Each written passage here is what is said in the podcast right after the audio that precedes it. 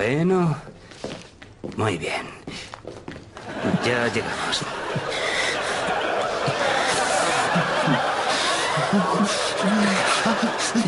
No me des tirones. La próxima vez no te los des tú.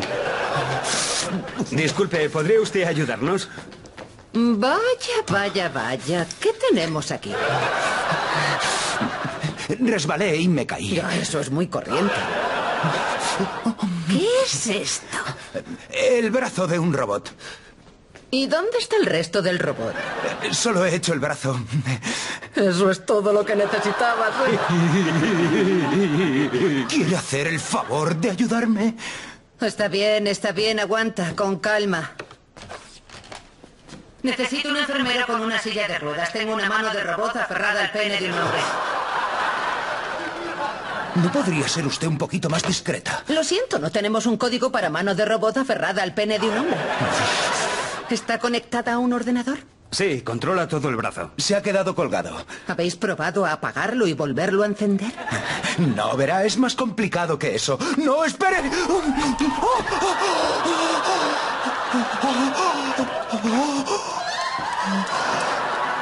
Winnie the Pooh se ha bajado del árbol de la miel. ¿Tomamos galletas y ponche hawaiano?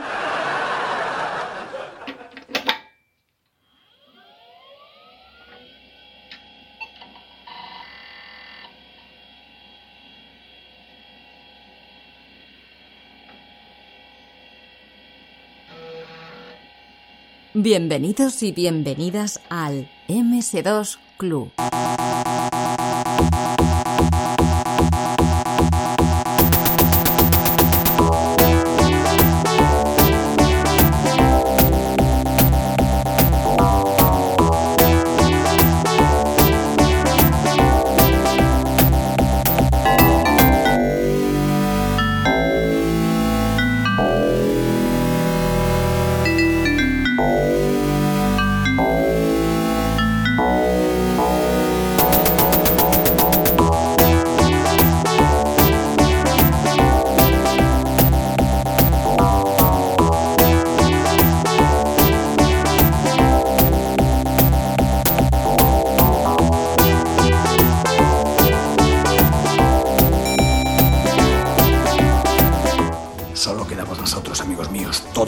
Es tonto o moderno.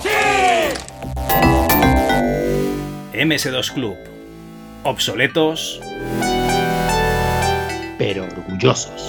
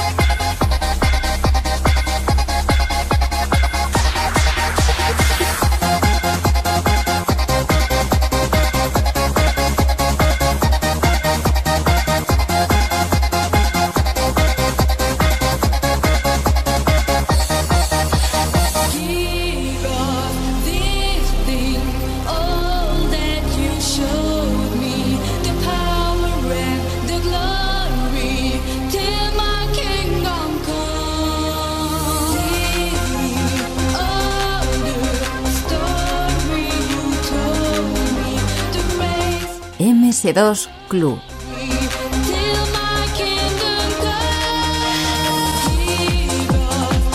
Bienvenidos, bienvenidas un mes más a vuestra casa, ¿no? A esta casa de la informática clásica, a vuestro podcast de referencia en el mundo del MS2, más que nada porque es el único que hay. Y bueno, eh, hemos descubierto que realmente sí que estamos obsoletos. ¿Sabéis aquello que decimos a veces, no? De estamos obsoletos, pero somos orgullosos. Bueno, estamos obsoletos pero del todo, y luego os contaremos por qué. Porque aquí mi compañero, el ayatolá de la emulación, Antonio Lozano, alias Logarán. ¿Qué tal, Antonio? Hola Javi, ¿qué tal? y un Menda y unos cuantos amigos eh, nos pusimos a grabar pues un programita en el que íbamos a hacer un directo hablando de una revista antigua y tal y descubrimos que realmente no es que esté obsoleto yo, sino es que está obsoleta mi conexión, está obsoleto mi ordenador y eh, directamente ya hay cosas que no entendemos, ¿no? Como el autotune y la música que escuchan la, zaga- la zagalería, ¿no? La chavalería hoy en día. Antonio, eh, lo vamos a comentar un poco en el redmi.txt, ¿no? Todas esas cositas que no tienes que hacer para que un directo salga bien, porque ahora ya, como ya las tenemos apuntadas, que es todo lo que nos falló, pues ya lo iremos diciendo paso a paso, ¿no? Eh, lo dejamos entonces para, para el final, ¿no? Bien, bien, porque si, si lo comentamos ahora puede pasar que, que yo me deje llevar por el disfrute de- del buen rato que pasé y este programa no arranque nunca. Y no es eso lo que queremos. No, no, yo creo que no. De hecho, eh, este programa viene muy seguido, ¿no? Desde que, grabamos de, la revista OKPC, porque sinceramente íbamos a hacer eh, ese pequeño directo, ¿no? De dos horas para incluirlo dentro de- del programa, pero se nos fue a tres horas y media porque, claro, lo tuvimos que grabar dos veces, por lo que os contaremos luego, y, directamente, pues, pues eso. Vamos a ir a un programa más eh, cortito, a ver si conseguimos no pasar de las dos horas, y este será el programa de octubre. Así que, Antonio, eh, yo creo que lo suyo es vías de contacto, ¿no? Si estás escuchando esto, seguramente ya nos conoces. Si no nos escuchas, este es un podcast de informática clásica que tenemos una página web, que es el ms2.club. Tenemos un Twitter, que es arroba ms2club. Y eh, si te gusta lo que hacemos, pues ya sabes, échanos un comentario en iVoox, en la página web, o eh, nos puedes echar unos euros, ¿no? A nuestro PayPal, nos puedes poner un, ¿cómo se llama? Una reseña, ¿no? En iTunes y ponernos tus cinco estrellas. Y vamos, eh, contárselo a tus amigos y en el caso de que no tengas amigos, pues a tus familiares, ¿no? Que esos no tienen más remedio que escuchar todo lo que les cuentas. Así que, Antonio, yo creo que lo suyo es ir empezando, ¿no?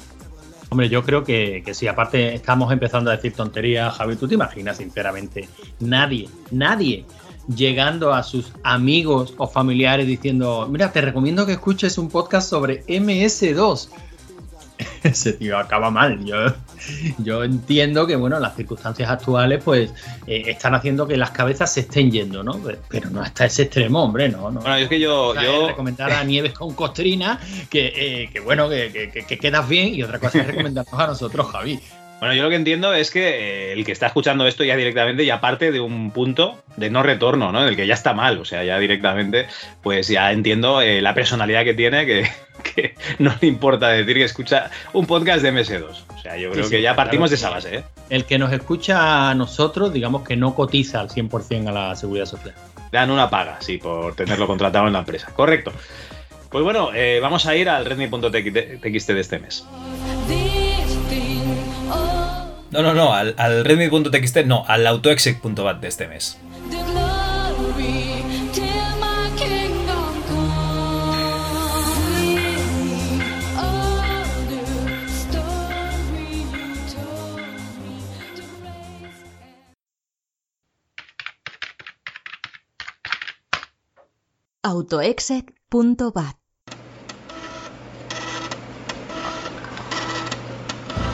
the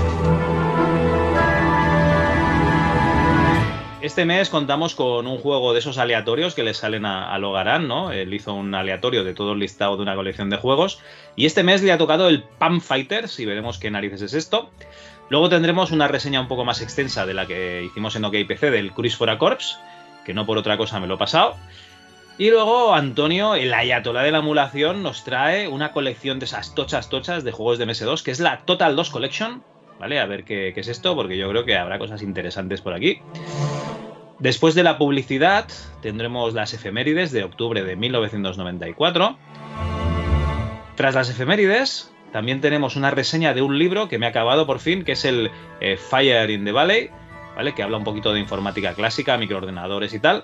Y eh, hablaremos un poquito de, lo que sale en el libro. Y por último, en el redmi.txt de este mes, pues tenemos eh, dos cositas, ¿no? Por un lado, os contamos cómo no hacer un directo de YouTube. Y por otro lado, leeremos los comentarios de- del programa. Adelante, programa.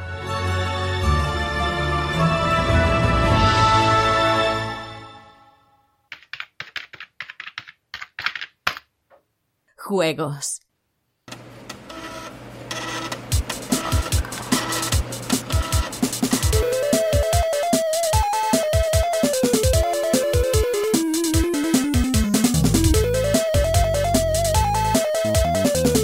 Bueno, Antonio, antes de empezar, eh, comentar que tenemos dos concursos todavía vivos, ¿no? En el podcast, si no me equivoco, el 27, la gente podía dejar sus cinco aventuras gráficas favoritas de todos los tiempos en, en la página web, ¿no? ms2.club, buscas el podcast 27 y ahí en comentarios lo pones. Y entre esa gente vamos a sortear el, el Nightmare Frames, ¿no? Ese, ese pedazo de aventura gráfica eh, de este año, súper reciente, que va, está ambientada en el mundo de- del Hollywood de la serie B de los años 80. Y además tenemos otro, otro juego para regalar a la gente que nos envíe un audio, pues explicando eh, cómo es una aventura gráfica vista desde el punto de vista de su protagonista.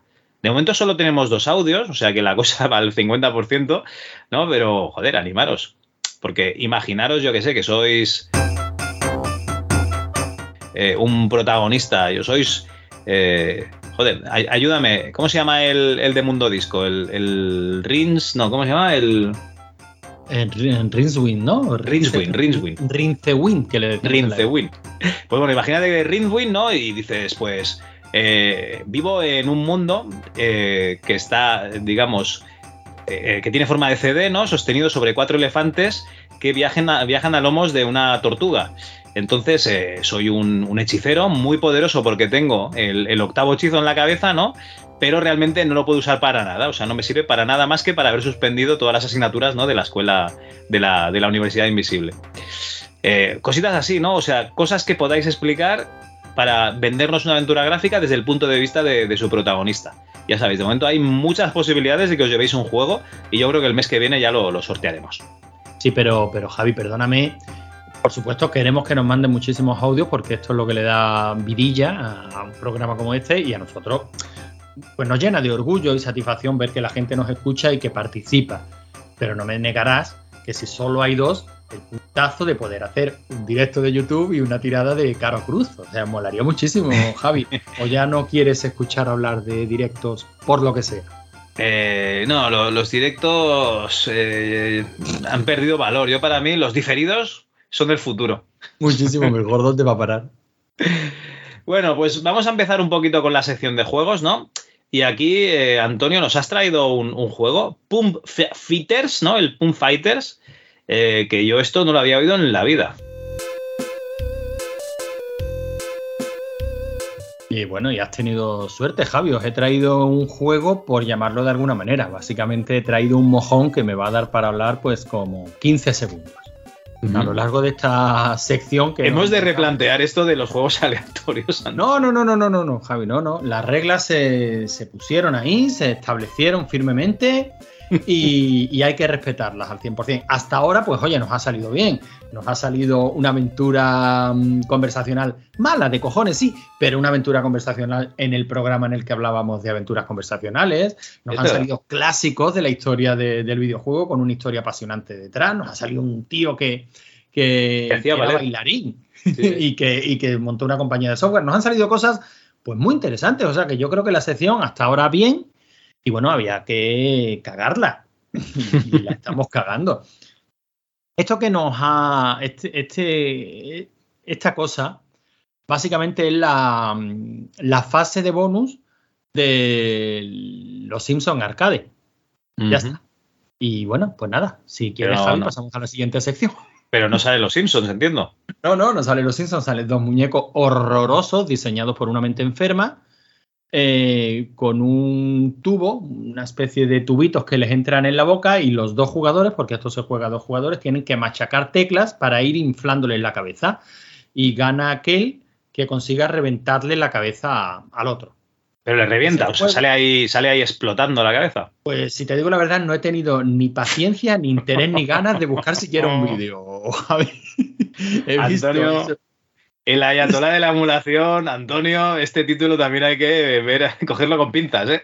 Vamos a ver, esto es un mojón, Javi. Esto es, cuando yo he leído en Movie Games la descripción del juego, esto lo hace una compañía que se llama Fully Budget Software y, bueno, pues eh, además es relativamente moderno, es de 1998. Tiene versiones para Windows 2 y Android. Bueno, esto pueden sacar versiones para lo que les dé la gana. Y, y es que ni siquiera merece la consideración de, de juego. Esto, bueno, uno de estos juegos casuales que tienen a lo mejor su sentido, pues en estas recopilaciones shareware que, que llegaban en CDs para revistas. No sé, no sé sinceramente de dónde, de dónde viene esto, pero esto no es un juego, Javi. Esto te lo digo claro, Esto esto es es una una, tontería. empresa, esto es una empresa que, que fabricaba teclados y dijo, "Uf, estos teclados que hacemos no se van a romper en la vida. Hay que Eh, darle ne- salida, ¿no? Claro, claro. Vamos a meter en el, en el CD o en el disquete de drivers, ¿no? Vamos a meter aquí un juego para que lo rompan los niños de la casa. Esto es una, esto es una porquería. Yo no sé si la, siquiera la versión de Android, pues a lo mejor tiene la opción de multijugador y con dos móviles está la gente ahí pegándole hostias al móvil a ver si le consiguen reventar la cabeza al otro. No sé, a lo mejor Bueno, vendría- vendría a ser- machacando teclas esto es divertido. Claro, vendría a ser un minijuego, ¿no? De estos que te salen en el Mario Party o en el eh, Rayman Raving Rabbids o cosas de estas, ¿no? Claro, sí, sí, sí, la mecánica es esa, lo que pasa es que me, se me queda muy cortito un, un único minijuego, ¿no? Pero bueno, entiendo el sentido, pues sería algo promocional o algo así muy casual para, para móviles, lo puedo entender, para MS2, bueno, quizás en la época de acompañamiento de alguna, de alguna revista. Si, fina- si no he hecho trampa, Javi, si no he borrado esta línea, porque al fin y al cabo, quién sabe, ¿no? Si ese Excel lo tengo, lo tengo yo, lo ordené yo y, y aquí no, no tenemos ningún notario que pueda decir, eh, te lo has saltado. Si no he hecho trampa, es básicamente porque como luego vamos a hablar de una de esas colecciones tochas y seguramente eh, nos dé charlar un ratito a ti y a mí sobre el tema del coleccionismo en digital, ¿no? Eh, una de las preguntas que quiero reservar para esas secciones, ¿de verdad hay que preservarlo todo? y bueno, ahí, ahí, ahí me quedo. Eso, eso da para debate, juego- ¿eh? Sí, sí. Por eso te digo, un juego que no está mal, ¿eh? Entiende, entiéndeme. Es la fase de bonus de los Simpsons. Tiene ese, esa capacidad de enganche y de diversión. O sea, a lo mejor te enganchas con. Oye, en la época había juegos Oye. de Spectrum que no iban Sí. mucho más allá de esto. ¿eh? Oye, a mí las fases de bonus del Art of Fighting, por ejemplo, me flipaban, tío. Pues, pues, oye, a lo mejor este es tu juego, Javi. Di- disfrútalo, ¿eh? No, ya, ya me agradecerás que te haya descubierto esta pequeña joya. Ya, ya te digo, ya te digo. Pues bueno, si no tienes nada más que añadir, pasamos al siguiente juego, si te parece bien. Me, me parece, me parece perfecto. Perfecto.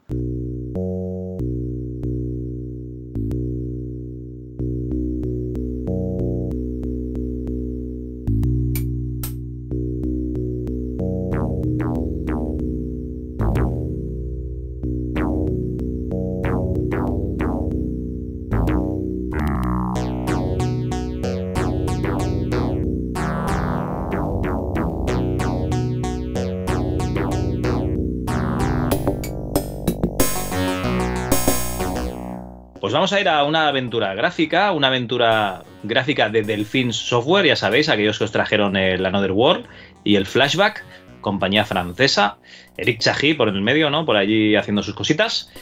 Y es la tercera aventura gráfica de Delphine. Si no me equivoco, teníamos eh, Future Wars, que era la del 89. Luego teníamos eh, aquella de James Bond, que aquí se llamó Operation Stealth. No sé si te suena. Sí, sí, claro. Y luego tenemos esta Cruise for a Corps. Estas aventuras gráficas eh, pues iban cambiando la interfaz, ¿no? Eh, pero básicamente son aventuras point and click eh, con alguna fase de acción. O sea, hay persecuciones, hay pequeñas luchas, etcétera. O sea, siempre tenían alguna fase de acción pues a lo, a lo Indiana Jones, ¿no? Para que nos hagamos una idea. Y siempre, mm, bueno, lo hemos hablado, ¿no? Son aventuras gráficas, por ejemplo, el Future Wars es del 89, que es del mismo año que salió para PC la, el Maniac Mansion, ¿no? O sea, que realmente eran eh, contemporáneas, eh, son desarrollos paralelos, o sea, no son copias de, de- de- del Scum directamente. Y, claro, pues tenían pues su- sus cosillas, ¿no? Como por ejemplo callejones sin salida, ¿no? Que podías morir y cosas así. Pero bueno, eh, supongo que toda la inspiración de esta gente pues sería también los juegos de, Sierra, ¿no? Que eran anteriores y que sí que tenían mogollón de, de maneras de morir. Pues bueno, ¿de qué va este Cruise for a Corps? Este Cruise for a Corps va de que tú eres un inspector, que te llamas Raúl Dusentier, ¿vale? Que te han invitado a, a un viaje de, de placer, se supone, un magnate te invita a su, a su barco. Niklos Karaoujan, ¿vale? Te invita allí y dices, hostia, qué bien, ¿no? Porque voy a ir allí eh, rodeado de gente interesante, ¿no? Pues con, con barra libre, ¿no? Le ponen la pulsera del todo incluido y allí, eh, pues a pan y cuchillo. ¿Qué es lo que pasa? Que cuando va, resulta que matan al, a este Niklos, ¿no? Al, magnate. Y eh, no solo eso, sino que cuando vas a investigar qué ha pasado con este cadáver, te arrean un, sopapo en la nuca te quedas desmayado y te despiertas que, pues, pues, al cabo de, unas horas y, no sabes qué ha pasado, ni con el, ni quién, o sea, ni quién ha asesinado a, a ni quién te ha pegado, ni nada. ¿Qué es lo que tienes que hacer? Pues tienes que ir examinando eh, el barco, mm, lo que serían las tres plantas del barco, y hablando con los testigos, ¿no? Y con la gente que, que está ahí en el barco. Lo bueno que tiene un barco es que la gente pues no, no se puede ir a otros sitios. Está en, en el barco y no pueden huir de ti. Lo que pasa es que, claro, la aventura hay veces que te dice que, que no puedes hablar con gente porque está la, la puerta cerrada o directamente no sabes en qué habitación están, ¿no? Porque el barco es bastante extenso. Pues bueno, eh, estamos en una trama de la típica aventura de, Agatha Christie o del típico capítulo de, de Jessica Fletcher, ¿no? La tía gafe esa, que si la invitas a un sitio, alguien muere, siempre. O sea, no sé cómo la gente seguía invitando a Jessica Fletcher después de la primera temporada. Dices, es que sabes que esa señora entra por la puerta y alguien va a morir, estaba clarísimo.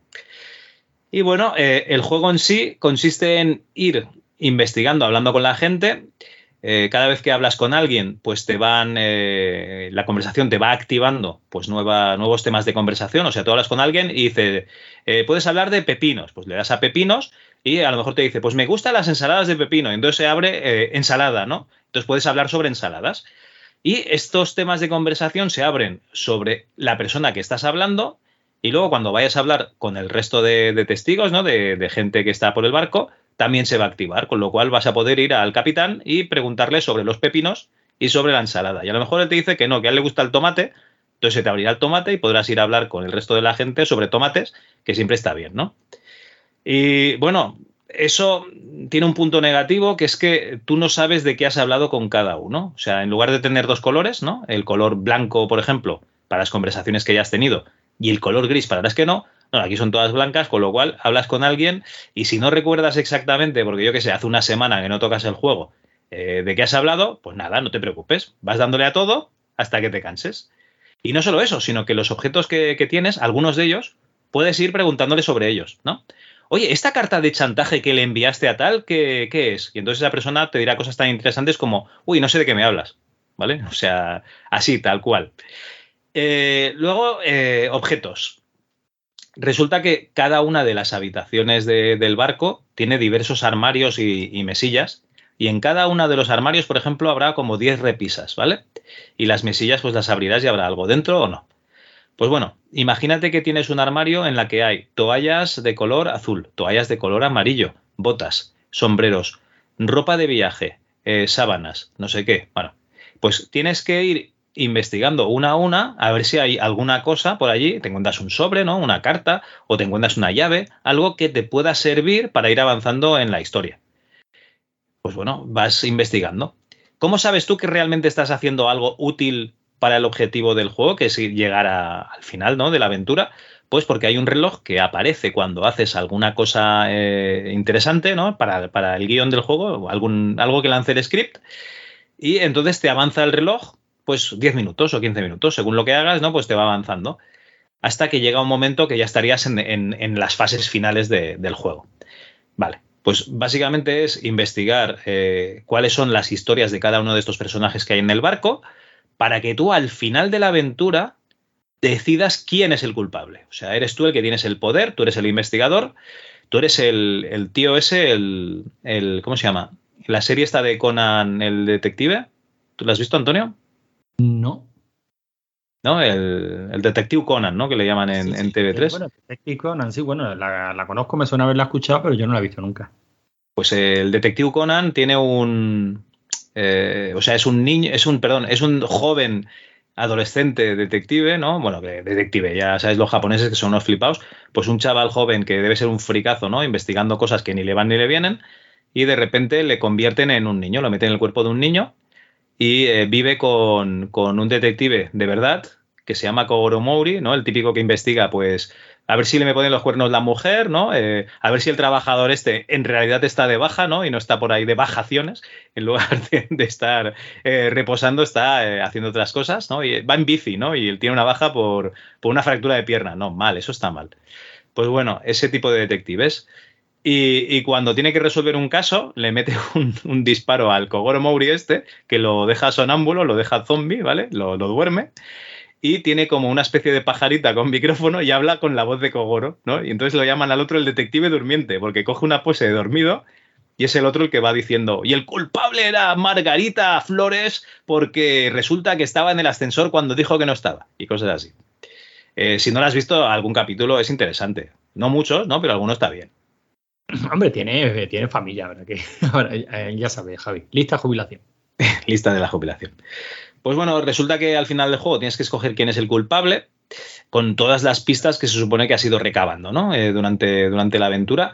Eh, entonces, pues eso, escoges a uno y si resulta que, has adivinado, pues oye, estupendo. Tienes una animación de final y qué bueno soy, ¿no? Y tal.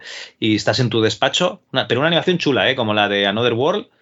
Eh, No tan espectacular, pero bueno, eh, muy, muy, muy chula. ¿Qué problema hay? Que en el, la MDK 6.2 eh, iba folladísima, o sea, me pasó en un suspiro. Tuve que poner un vídeo de YouTube para verla bien. Y luego, el, si escoges a alguien mal, que lo hice aposta, o sea, recuperé una partida y dije, no, el culpable es Manolo. Pues eh, envías a Manolo a la cárcel, también hay una animación, ¿no? De que lo envías ahí a la cárcel, ¿no? Desembarcas y al cabo de un tiempo dices, pues igual Manolo no era tan culpable como parecía. Pero bueno, que te da igual, ¿no? O sea, eh, Manolo sigue en la cárcel y tú estás ahí en tu despacho. Pues bueno, eh, cositas técnicas. El juego es en, maravilloso pixel art. Tienes, eh, de hecho, los fondos son espectaculares, ¿no? Los fondos del barco están muy bien. Como son estáticos, pues realmente, pues tampoco no, no tiene mucho misterio, pero son muy bonitos. Y los personajes son eh, en un estilo vectorial, sobre todo el personaje protagonista, porque puedes avanzar en, el eje Z, ¿vale? En algunas, en algunas pantallas, eh, por ejemplo, coge el barco como si estuvieses en un lateral ¿no? de- del barco y entonces puedes ir hacia el fondo, hacia popa o venir hacia adelante, hacia proa. Y resulta que, que, claro, cuando vas hacia el fondo, pues el personaje se va haciendo pequeño ¿no? y se va alejando y tal, pero cuando vas hacia adelante, el personaje se va haciendo grande, grande, grande hasta que tu paquete aparece en pantalla y lo atraviesas, ¿vale? Y entonces ya cambia de, plano. Está, está muy, muy chulo. O sea, llama bastante la atención a nivel gráfico. Además tiene gráficos 2D de un detalle, ¿no? Eh, bastante bueno, pero cuando entras en conversaciones ya tiene otros, otros gráficos así más eh, detallados, ¿no? Como los primeros planos y con alguna pequeña animación de, de las caras. O sea, está, está francamente bien. Y bueno, ¿qué más comentar de, este juego? Eh, tiene alguna escena de lucha, de hecho, me parece que hay una manera de evitarla, que no voy a decir cuál es, o sea, yo no entro en, spoilers aquí. Eh, no lo evité y entonces pues la escena de lucha pues tienes que, ir mirando un par de teclas, ¿no? De defender y atacar, pues estilo el primero de Indie. Y, y, bueno, pues eh, si consigues acabar con el enemigo, estupendo, sigues la aventura. Y si no, pues, pues se ha acabado para ti. Yo he encontrado de momento un par de maneras en que puedes morir. La verdad es que, claro, como pierdes la costumbre de, esto en los juegos de ahora, porque yo juego al Uncharted 4 y me matan 200 veces y siempre aparezco en el mismo sitio. Pero aquí no, aquí ya recuerda, si te matan, recupera partida y si no has grabado, mala suerte.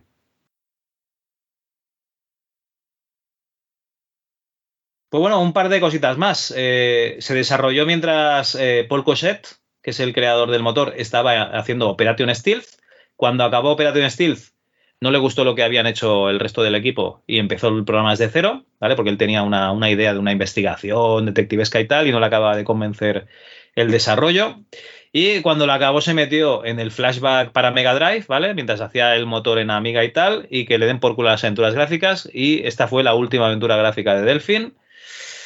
Luego hay algún puzzle que, hace referencia a los cómics franceses. De hecho, hay una referencia clarísima al, al TVO El Incal, ¿no? De, de Moebius y, y, Jodorowsky, si no me equivoco. Luego, cosas curiosas, ¿no? Eh, digamos que esto pasa en el año 27, 1927, y en alguno de los momentos se dice, este tío es más rico que Donald Trump. Claro, Donald Trump no, no estaba ahí. ¿Vale? Estaba en los huevos de su padre seguramente y todavía no, no había aparecido. Luego tenemos un personaje. Eh, perdona, Javi, eso es en la versión doblada, ¿no? La que se distribuyó aquí. Tal, doblada, me refiero, traducida.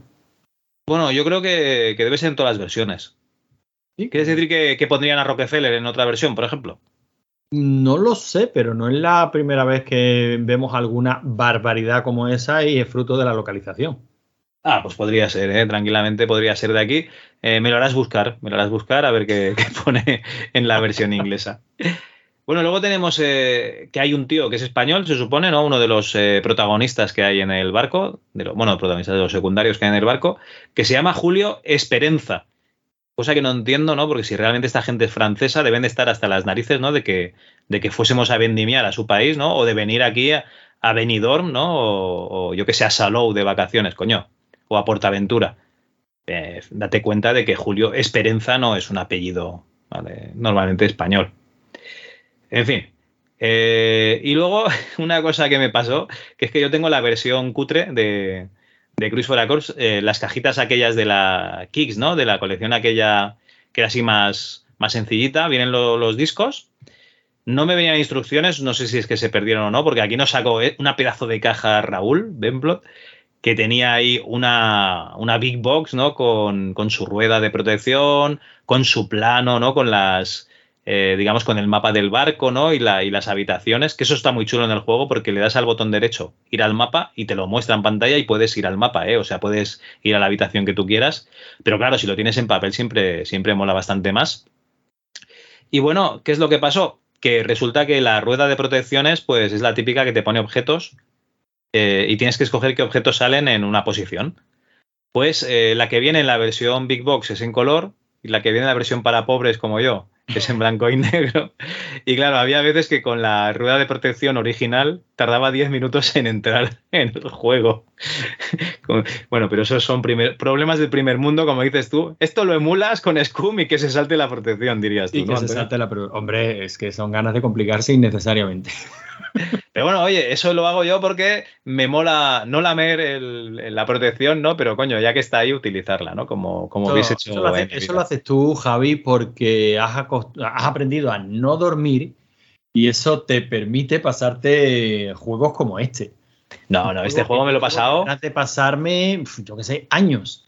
Porque a mí me volvía loco. O sea, yo la mm, recuerdo la micromanía en la que hablaban de este juego, me llamaba muchísimo la atención el diseño gráfico de, lo- de los personajes. Sí. Has comentado, ¿no? Que son vectoriales y utilizan el mismo tipo de animación que. Que bueno, que, que las cositas de Delfín, ¿no? Que la no de Que era Another World, sí, sí. y la verdad es que eso le daba. Lo, lo he visto en vídeos, ¿no? Y- o las cuatro veces que lo he arrancado para decir, venga, ahora sí me lo paso, luego no. Pero le da un toquecillo muy chulo a, la- a las animaciones y el diseño en general. Bueno, la gente cuidaba muchísimo sus productos a nivel gráfico y este tenía. Tenía y tiene estilazo. La verdad es que es un juego que tiene un estilo que a mí personalmente me gusta mucho, pero no me lo he pasado nunca. Bueno, yo me lo pasé con guía, ¿eh? aprovechando que teníamos media guía en la OK PC número 2, eh, saqué la información de allí. Y luego en la OK PC número 3 está la segunda parte de la guía que no me funcionó y tuve que pillar otra. Pero bueno, eh, que realmente eh, es lo que dices tú. O sea, no tienes tiempo físico para, para pasarte este juego. Además que tiene cosas absurdas. O sea, te encuentras un objeto que necesitas para avanzar la aventura eh, en, en una habitación que realmente no pinta nada, metido en un sitio que no pinta nada. O sea, es habla con todo el mundo de todo y mira todas las o sea, todas las localizaciones que puedas en todos los sitios. ¿Sabes? O sea, es, es de ese tipo de juegos. Porque si no, no. No- y no son puedes avanzar. situados aleatoriamente en el mapa, en cada partida, ¿no? O sea, está ahí porque está ahí. No, no, no, siempre es ahí. Bueno, al menos las veces que yo he jugado siempre era en el mismo sitio y según la guía siempre es en el mismo sitio, no, no es aleatorio. Si fuese aleatorio aún tendría un poco de sentido, porque realmente pues te haría investigar y tal, ¿no? O sea, cada partida es procedimental y tal. Pero no, no, no, aquí no es aleatorio, entonces eh, tampoco tienes indicaciones, ¿no? Eh, tienes que conseguirme tal. No, no hay es- ese tipo de conversación no existe, con lo cual tú no sabes, no sabes lo que tienes que conseguir. Simplemente avanzas en la aventura porque pruebas todo.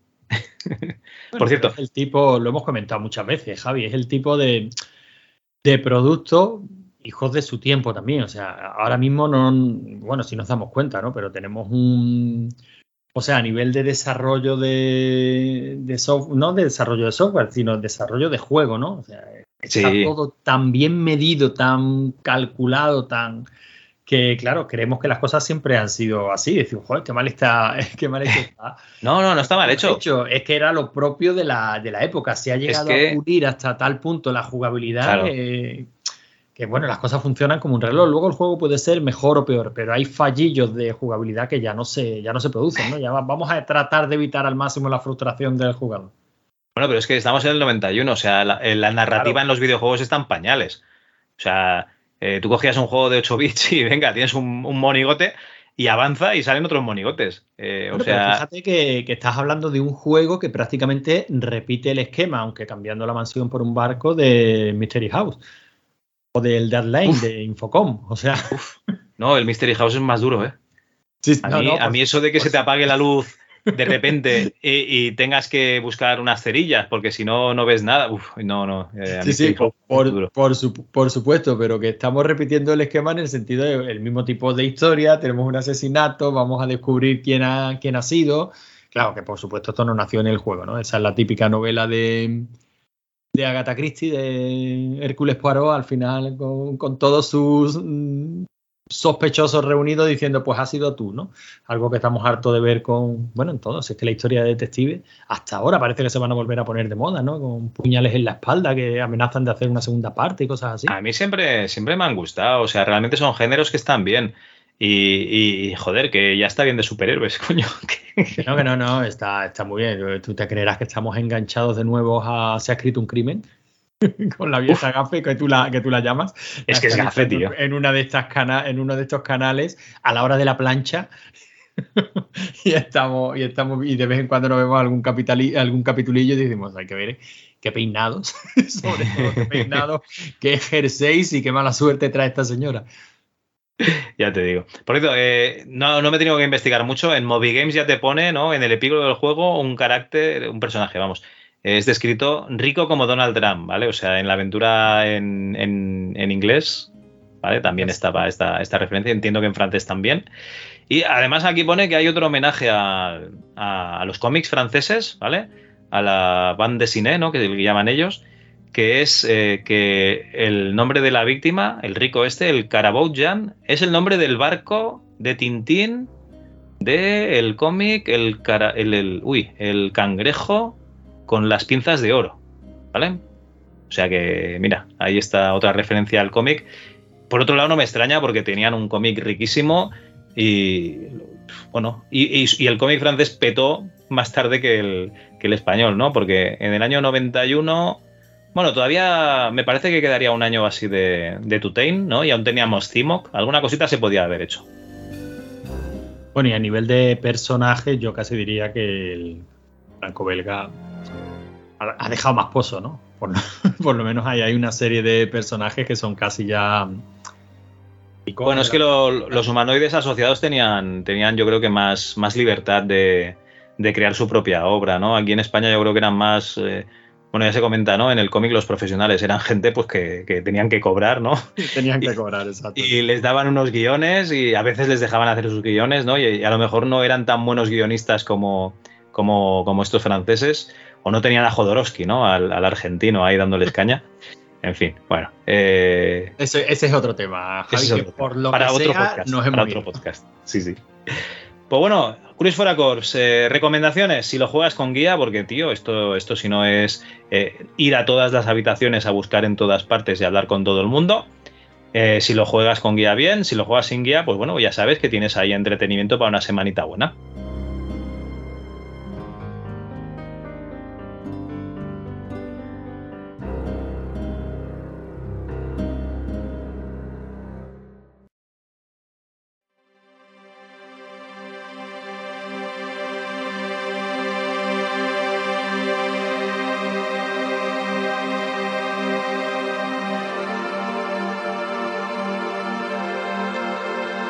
Antonio, pasamos eh, de dos juegos para dos a una colección de, juegos que, que esta yo no la había oído, ¿eh? la Total 2 Collection. Que, ¿De dónde sale esto? A ver. Pues mira, te, te cuento, en mi afán investigador, ya que me has, colo- me has colocado el título de Ayatolá de la emulación, pues bueno, yo soy un tío serio y oye, si me colocas ese título tengo que ganármelo, ¿no? Así que me he dedicado a investigar a ver qué otras colecciones había. Creo que aquí hemos comentado la, bueno, la Bob, que la mencionamos en muchísimas ocasiones, y quizás no deberíamos mencionarla tanto en el MS2 Club, porque, bueno, prácticamente lo que hay de MS2 es testimonial. Hemos mencionado la Exo 2, que por cierto está a punto de salir su versión, ya no sé si la 5 o la 6, que amenazan con incluir 7000 juegos más. Cuando, cuando salga, pues ya la traeremos aquí y comentaremos sus novedades. Pero lo malo de esa colección es que te has de comprar un disco duro especial para, para bajártela. Sí, sí, bueno, ya de todas estas colecciones que estamos hablando, Javi, ya necesitas un disco duro, un disco duro espacial, es especial. Ya yo calculo que lo que he visto así que merece, no, diré merece la pena tener, pero sí merece la pena por lo menos descargar y echar un vistazo. eh, oye, por menos de 4 teras no te lo haces. Estamos hablando de. No, no para una colección, ¿eh? te digo, eh, para unir en un disco duro, pues todas estas colecciones que merecería la pena echarle un, un vistacillo, ¿no? Hemos mencionado la colección de, Neville en mil ocasiones. Por cierto, hace poco surgió en el foro de Abandon Socios la, la conversación de. Bueno, comentaban allí precisamente en el hilo de la colección de Neville que la mencionamos mucho en el MS2 Club. Y, y, le- y que por qué Neville no venía al MS2 Club a hablar de su colección, entonces tuve que intervenir en el hilo. Porque será, será un tío normal que tiene que hacer cosas normales. básicamente eso es lo que dije, que hombre, que invitado estaba, pero que, que no, que no le apetecía, que es un tío tímido, que este rollo del podcasting, vamos, es un tío sano, mentalmente sano. y este rollo del podcasting, pues no, no era para él, pero bueno, que una vez más se ofreció a, pues oye, a resolver cualquier duda que pudiéramos tener, pues en su sitio, que para él es, el foro de Abandon Socios, cosa muy respetable, así que si tenéis alguna duda en particular, allí le podéis preguntar que, que Neville suele responder, aparte de hace muy poquito, me voy, Javi, me voy, pero bueno, lo tengo que comentar, hace muy poquito ha colgado precisamente una pequeña actualización a la colección con unos errores que han ido reportando, algunas versiones nuevas de juegos y tal. Otra colección que, que está genial, ¿no? Pero ¿qué tienen en común todas estas colecciones? Que están pensadas para jugar. Colecciones con una interfaz espera, espera. Colecciones de videojuegos pensadas para jugar. ¿Estamos locos? Pues claro, ¿no? Vamos a ver, Javi. y tú sabes que yo mantengo desde hace muchísimos años que los aficionados al retro, No juegan, ¿no? salvo escasísimas excepciones, no juegan. De hecho, hay por ahí un, un meme ¿no? que suele caer habitualmente en el grupo de Telegram de- del MS2 Club, en el que, que- creo que es ahí. Bueno, lo, lo hemos visto en estos grupos de Telegram, ¿no? en el que se ve un padre diciéndole a su hijo, espérate que copio estas 3.000 ROMs, las... Las renombro, las configuro, les pongo carátulas, tal, tal, y dice, bueno, ¿y jugar, papá? Y dice, "Eh, jugar ya tal. Bueno, sí, Pues- otra mierda para el cajón digital, ¿no? Directamente. Efe- efectivamente. Pe- Pero sin embargo, estas colecciones están pensadas para hacerte la ilusión de que si quisieras, eh, si se diera el hipotético caso alguna vez de que quisieras jugar a algo, tenerlo tan sencillo como simplemente hacer doble clic o simplemente con tu mando ya configurado, darle a la tecla A o acción y ya empezaría el juego, ¿no? Y son colec- colecciones pues muy visuales, incluso la de Neville que utiliza el DBGL, que es probablemente la interfaz más espartana de todos los frontends que haya, que haya en el mundillo de la emulación. Pero bueno, es bastante visual comparada con lo que, con lo que te traigo hoy, ¿no? Eh, este Total 2 Collection no es ni más ni menos que una especie de fork o una escisión del TOSEC. No sé si conoces el TOSEC. El Tosek es todo, ¿no? Todo. sí, el TOSEC es todo. Es uno, mm, un ejercicio de catalogación brutal en el que su objetivo es eh, catalogar y preservar absolutamente todo lo publicado en alguna ocasión para todos los ordenadores del mundo y consolas. O sea, es una, una burrada. es vamos a preservarlo todo, ¿no? Tienen sus propios mm, en una serie de normas que, que hay que seguir para añadir archivos al TOSEC, una convención a la hora de, de nombrar esos, esos archivos y unos archivos DAT en la que aparece pues el nombre del juego y un código, un hash, creo que es, como, como se llama, básicamente un código numérico que identifica unívocamente ese archivo, ¿no? Y un sufijo, que- ¿no? Normalmente te dice un sufijo de si es el juego entero, con crack y cosas de esas, ¿no? Y bueno, todo eso forma parte de la convención del nombre, ¿no? En la que se Ah, vale. incluye, pues, primero el nombre completo, con el artículo, coma y el artículo detrás, y luego, pues, entre corchetes, creo que en el TOSEC lo hacen entre corchetes o, o comillas, no me haga mucho caso, o paréntesis, pues van incluyendo, pues, la compañía, la revisión, la versión si es que procede, el idioma, si es un hack, si no. En fin, una serie de convenciones que siguen, y, y bueno, eso da lugar a unos archivos brutales de tamaño me refiero, en el que a lo mejor te puedes encontrar 40 versiones, y no estoy exagerando, de un mismo juego. Madre Que no son versiones como tal, son pequeñas variaciones que hacen que ese hash, o sea, ese código que identifica esa ROM específica, sea diferente a otra. Porque el dumpeo se hizo mal, porque fue una versión específica que se lanzó para tal país en el que se sustituía una palabra, porque es una versión hackeada, porque es una versión con otro hack diferente, porque es una, revisión que se lanzó la segunda vez que se, que se publicó el juego, o la segunda tirada que cuando los juegos se distribuían en cinta, pues una segunda tirada en la que se habían corregido un par de errores, cositas así, ¿no? Y Tosec lo almacena todo. Pero eh, digamos que Tosec no era muy apropiado para los juegos de MS2 por la configuración de los juegos de MS2, que no suele ser un único archivo ni un único volcado de una, de una ROM, ¿no? Pueden ser un montón de, archivos, instaladores, eh, archivos INI, eh, los archivos con los datos del juego propiamente dicho, los ejecutables. O sea, tradicionalmente un directorio, un directorio de MS2 pues tiene un buen puñado de archivos. Así que sacaron una versión basándose en TOSEC, eh, establecieron su propia convención de nombres, distribuyen sus propios archivos DAT y pretenden hacer un TOSEC eh, más específico de MS2. Básicamente esto es lo que está Total DOS Collection.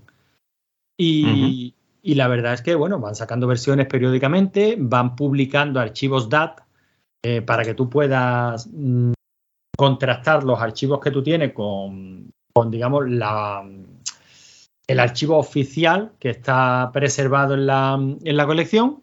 Tienen su propia herramienta, tipo ROM Center. No sé si has trabajado alguna vez con algún gestor de ROMs para emuladores y tal. No, no, va.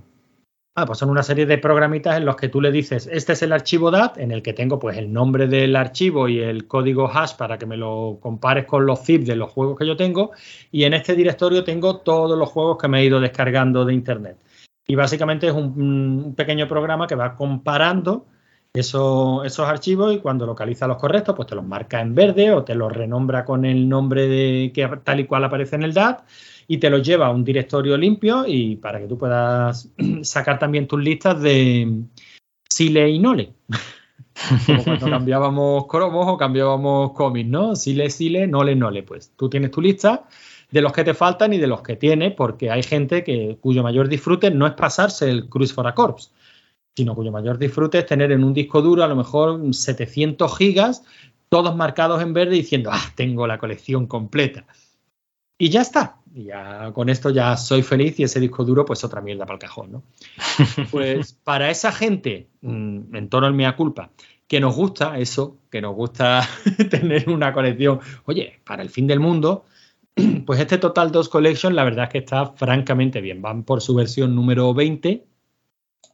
Tienen un listado apabullante de, de archivos. Eh, publican también su, su, listado de comentarios a los archivos propios de la, de la, colección, que resulta muy curioso de ver. Por ejemplo, mira, te, te he copiado aquí unos poquitos de, del juego Digger, para que te hagas vale. una idea de. Para que te hagas una idea de lo que puede.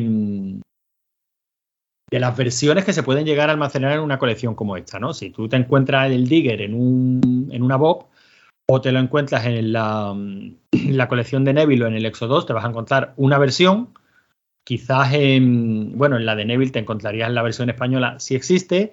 En la Exo 2 te encontrarías quizás un par de versiones porque para la versión 6 están planteándose el tema de incluir versiones en multidioma. Simplemente te saldría la opción de ejecutar el Digger en español, en francés o en nasecal si es que existieron versiones para diferentes idiomas, ¿no? Pero aquí, sin embargo, pues se eh, almacenan cosas como tienes el Digger DCH1TRS de 1983 Windmill Software. Ese es el nombre que le colocan a, a, ese archivo, ¿no? Y te dice que es una versión con básicamente robada y traducida al español. Stolen credits, entiendo que es que, que no le dan crédito al, al, propietario de los derechos, simplemente han cogido la versión y la han traducido, la han hackeado. Y le han metido una portada a un grupo o lo que sea y ya está, ¿no? Y ya está, y la han traducido al español. Te especifica que esa versión concreta graba los las máximas puntuaciones directamente al, al drive 0. Haya el floppy que haya dentro. O sea que si cuando estás jugando tienes un floppy en el drive 0, pues los high scores se van a grabar ahí, te van a pisar lo que, lo que tuvieras en el floppy, ¿no? O sea, esta versión concreta pues tiene, tiene este fallo. Solo puedes elegir gráficos CGA y es un hack pornográfico. Eh, De hecho, el título se cambió a Piger en vez de Digger. Esta versión, ¿no? Luego tiene otra versión que es eh, tra- traducida al ruso, también robada, o sea, también sin pagar derechos y también tiene sus características, ¿no? Esta, por ejemplo, si tiene, los niveles están cambiados, lo han hackeado y lo han rehecho a su, a su gusto este grupo ruso y aquí sí puedes elegir CGA, EGA y VGA. Como esto, varias, varias versiones, ¿no? Y todas estas, pues están disponibles en la Total 2 Collection. Ya digo que es otro rollo, Javi. No es simplemente quiero tener el juego, voy a jugar, sino que es tengo curiosidad por ver cuántas versiones se publicaron de este juego en concreto y qué variaciones había y que no sé, me parece un ejercicio interesante. Si lo que quieres es jugar, desde luego esta no es tu colección. De hecho, eh, te puedes encontrar el juego instalado, o sea, como versiones de un juego, te puedes encontrar pues la carpeta ya del juego instalado, te puedes encontrar el instalador, te puedes, eh, los juegos no están, hay versiones hackeadas y versiones íntegras tal y cual se publicaron, luego puedes encontrar el hack también. Quizás esta sea una mm, base de datos eh, o repositorio brutal para gente que trabaja con máquinas reales y quiere disponer pues de una versión para probar en su máquina real más que para un ayatollah de la, de la emulación. Pero bueno, me ha parecido una, una otra alternativa, otra forma de hacer una colección de juegos de MS2 y yo por lo menos la veo muy, muy interesante. Vale, vale. Y lo que querías comentar de si vale la pena guardarlo todo, todo, todo, venía por estas versiones que realmente son un pestiño que no vas a jugar nunca, entiendo. Claro, es que fíjate, hoy precisamente comentábamos en el, en el grupo de, de Telegram del MS2 que, en Málaga va a abrir un museo del videojuego. Y, y hablábamos, ¿no? En plan broma de que si las burbujas de los museos del videojuego. Es verdad que ya es rara, bueno, no es rara la ciudad en la que no haya uno, pero, pero hay muchos. O sea, de algo que era un- una rara avis hace una serie de años, pues ahora no es difícil cerca de donde uno vive encontrar un museo de- del videojuego y un montón de grupos cuya, mm, cuyo objetivo es preservar lo más posible todo. O sea, no ya solo videojuegos, todo. O sea, yo ya estoy siguiendo grupos que preservan revistas y me parece genial, pero ya no es revistas de temáticas concretas, ¿no? Que igual que a nosotros nos gusta que esté preservada, pues la PC Manía o la KIPC, pues entiendo que haya gente a la que le guste. El pronto, lecturas o, Claro. o el bricolaje del hogar. Sí, sí, pero es que se están preservando catálogos de. eh, ca- ca- catálogos del corte inglés de estos de juguetes que salían año tras año. Uy, esos te los venden caros además, ¿eh? Que no digo que no tenga su interés, eh, que pueda ser curioso, pero ¿realmente hay necesidad de preservarlo absolutamente todo? Bueno, yo te voy a decir una cosa. No es una cosa mala preservarlo y que esté en, en- en algún sitio. El problema es eh, pagar el, de siempre, ¿no? Pagar el servidor y para que esté y tal. O la gente que se lo guarda en su disco duro muere, ¿no? Y eso se queda ahí. Eso ya no, no, lo, no lo tiene nadie más. Pero bueno, eh, yo no lo veo mal porque cuando buscas información sobre, sobre cosas antiguas, porque lo comentas tú siempre, ¿no? Estamos enfermos, ¿no? Y nos gustan hacer este tipo de arqueología, ¿no? Digital, pues la verdad es que siempre está, está muy, muy bien. Yo qué sé, eh, el juego Masca, tío. Un juego que, que si no hubieses tenido el disquete en su, en su día, ni de coña te vas a poner, ¿no? Que era de la publicidad de los chicles Shape.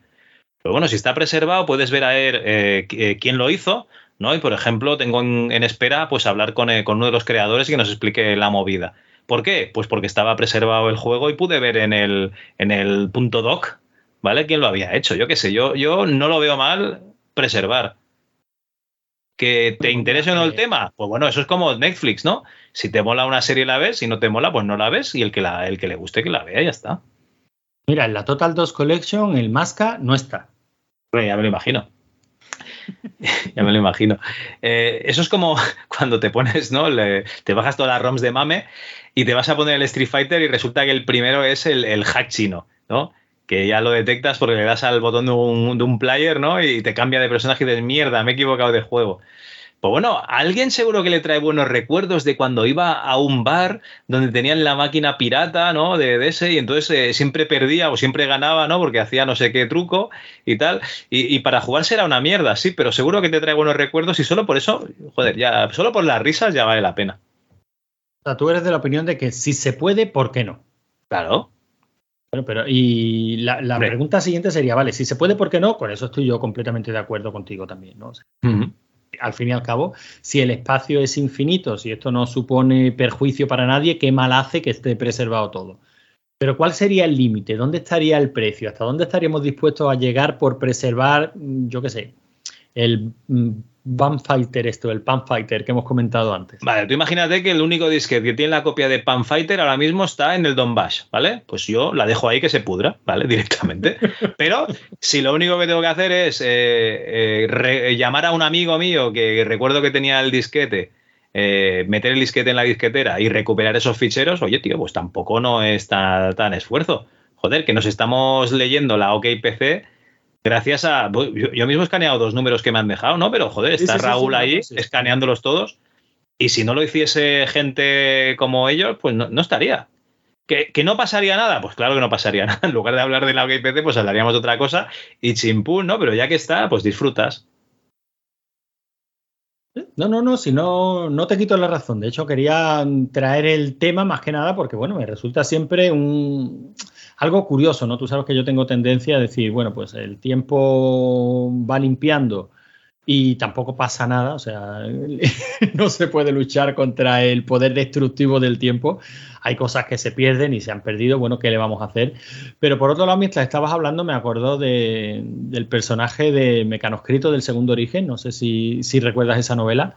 Uy, me la leí En la en la que- EGB, pero bueno, Bueno, algo pues, recuerdo. eh, En la, que re- en la que se encontraban el- en la tesitura de ver qué libros trataban de salvar de la biblioteca. Coño, pon un, pon un ejemplo más actual, ¿no? El, Oye, el yo- día de mañana. El día de mañana. Que Bueno, el día de mañana están 2000. quemando libros para calentarse, ¿no? Claro. No, pero ahí es que tenían esa conversación filosófica, ¿no? Que Didac decía, bueno, pues podemos aprovechar y todos los libros que sean malos, pues esos no los preservamos. Y, y la chica le decía, "Pf, vamos a ver, ¿y quiénes somos nosotros para decidir lo que es malo y lo que no?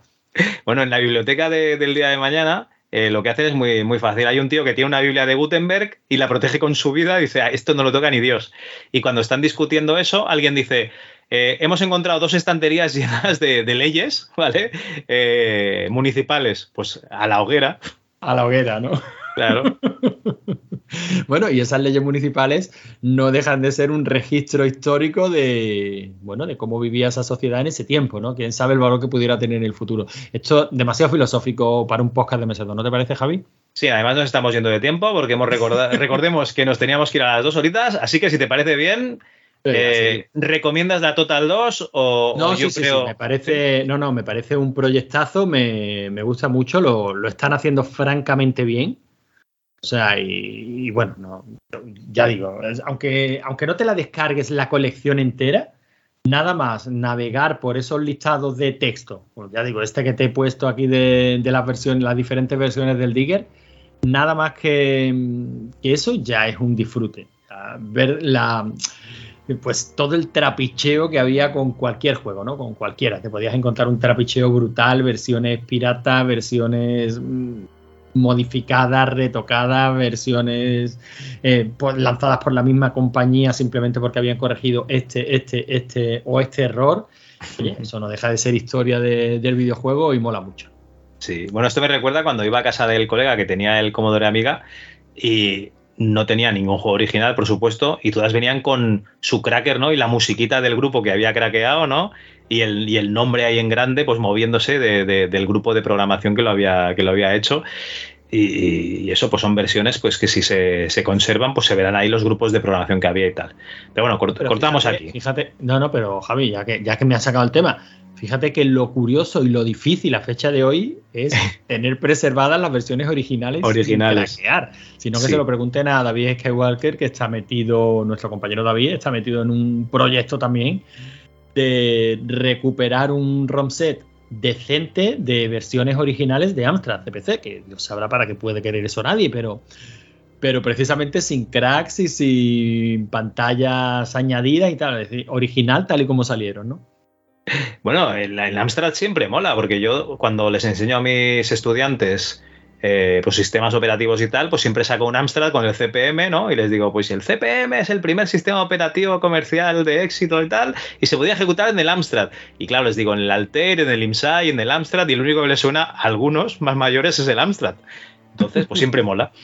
Sí, por lo menos eh, bueno, si no le suenan a algún otro es que no han visto juegos de guerra, entonces esa gente no merece eh, que tú les estés enseñando nada, Javi. Eh, de juegos de guerra no lo ve nadie de menos de 40 años y lo sabes. que dice, a mis niños les encanta, les encantó. Bueno, pues eh, con esto pasamos a publicidad.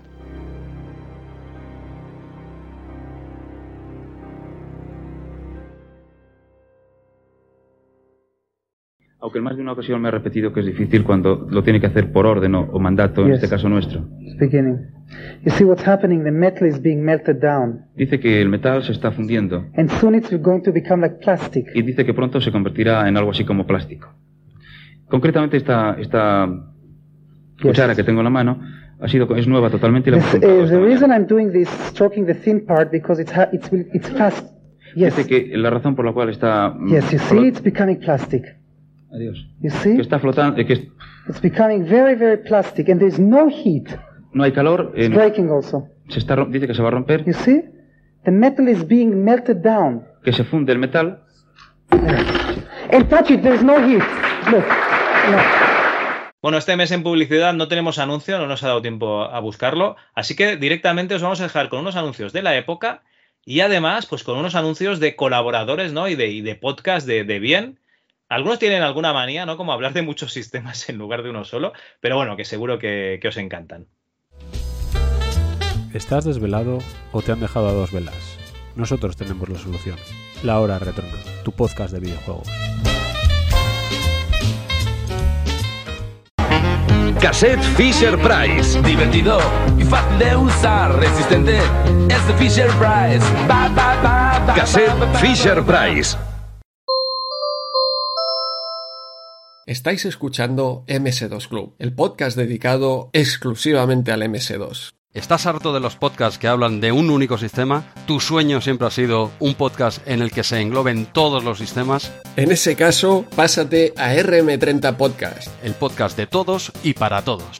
un sistema, de verdad, solo un sistema, tan limitado eres. Si quieres exclusivamente uno, vuelve a MS2 Club. Ya lo sabes, no esperes ni un minuto más. Apaga tu reproductor y pon RM30. Y cuando acabes de disfrutar de esas tres horas multisistema, ya puedes volver a MS2 Club. Estos chicos también se lo merecen. Uf, qué bajón, ¿no? Volver a un único sistema, pero bueno, hasta que salga el nuevo RM30 me tendrán más o menos entretenido. Recuerda, cada día uno en tu kiosco RM30, el podcast en el que repasamos la segunda época de la revista Micromanía. Hola, soy Paco Pil y te presento mi disco Energía Positiva con estos cuatro pins de regalo. Bien. Aquí está, aquí está, aquí está, aquí está. Siempre con su banjo, Johnny Tecnoscar. ¡Es la fiesta!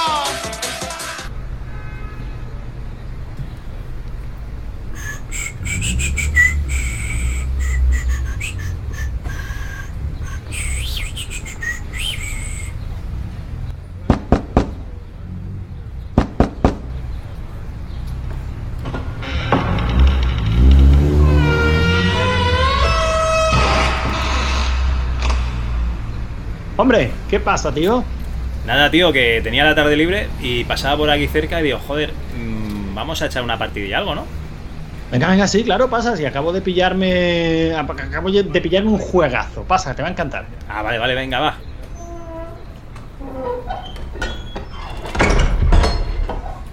¿Esto dónde, dónde, dónde tenéis el PC? A ver. ¿El, PC? No, no, el PC no. Si- Siéntate ahí, pilla el mando. Eh, ¿El mando? ¿Pero esto qué es? Sí, el coño, ese de, la, de, de las lucecitas en el centro, pilla el mando. Ahora, cuando te diga de iniciar sesión, tú como invitado. Ah, vale, vale. Ay, coño, que brille. Esto vibra, tío. qué cosquillitas. eh. Sí, eh, sí, dale a iniciar sesión. Iniciar, eh, aquí, venga, dale. No, como invitado. Joder. Vale, ahí. Ahí. Y ahora, dentro de un rato, empieza el juego, ¿vale? Se están las últimas actualizaciones. Qué últimas. Pero no me venías aquí a jugar. ¿Qué mierda es esto? Sí, bueno, pues hay que esperar a que actualice, tío, y luego, mm, luego empieza la partida, joder, un poquito de paciencia. Oye, tío, que yo, yo pasaba para media hora y aquí llevamos 10 minutos actualizando la mierda esta, ¿eh? Que no tienes que ahí. no, que enseguida empieza. Vale, vale. Y si no, tío, pone el Doom o lo que sea. ¿El qué? Coño, el Doom. O el Doom 2, que es mejor. No, no, eso no, eso no están aquí, tío. Mira, esto es una, esto es un juego online, ¿sabes? Así, entramos 100 tíos a la vez en la partida, mola mucho, ya verás. sí, está ¿dónde, guay. están, ¿dónde están los otros 98? Que no los veo, a ver. No, hasta que no entremos en la partida no, no los ves. Tienes como una sala de espera, luego esperas a que el servidor te empareje con el que sea que tú vas a jugar y luego ya empiezas a jugar. Qué bajona me está dando, madre mía, pero este, este juego, esto, esto- esto es una mierda, tío. Oye, eh, este juego de- si acaba de salir, es que acaba de salir. Tío, que yo no juego a nada que tenga menos de 30 años, pero qué mierda es esta. Mira, me, me piro, me voy a casa. Hala, hasta luego, ahí te quedas. Su like, ahí actualizando a la mierda ya, hombre. Joder, qué carácter.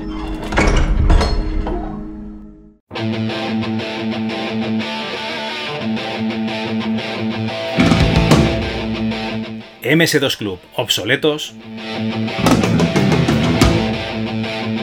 Pero orgullosos.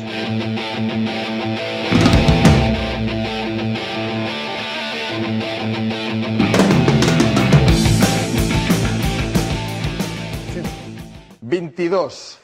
22, 44, o- 88, 176, 352, 704, 1408, 2816, 5632, 11264, 22528, 45056. 90.112, 180.224, 360.448, 720.896, 1.441.792, 2.982.784. Hasta aquí, hasta aquí.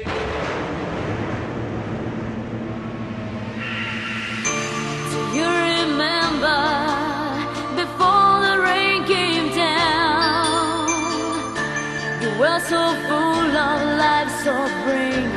right back around.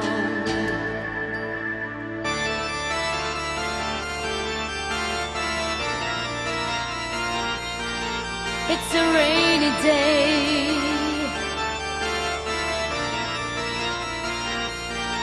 It's a rainy day.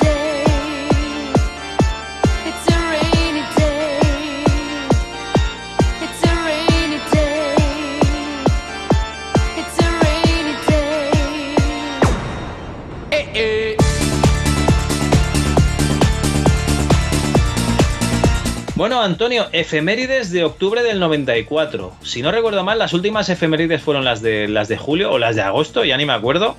Entonces, eh, vamos a pegar un pequeño salto porque tampoco no creo que pasase tan, tanta cosa interesante, ¿no? En, en septiembre del 94 no creo que fuese una cosa de, de decir, no, es que en septiembre del 94 se inventó eh, la cura del SIDA, ¿no? Pues no, no pasó. O sea que podemos pasar a octubre, ¿no? No, sí, sí, sí. Aparte, bueno, eh, septiembre del 94 se perderá como lágrimas en la lluvia dentro de 28 años. Si seguimos haciendo este podcast, Javi, pues haremos eh, septiembre del 2022. Venga, yo me comprometo. que como el calendario se repite tal cual, pues oye, perfecto. Enfermera, tengo que ir a grabar un podcast. Ya- ya Ahora, si te parece- En la residencia, sí, sí. Si te parece, pues venga, nos vamos a octubre de 1994. Venga, cogemos. Coño, vas preparadísimo. Me ha pillado ahí el, el- la, la lira de sorpresa. No te lo esperaba. Todo lo que sea, todo lo que esté en mi mano para evitarte eh, editar. Qué maravilla, qué maravilla.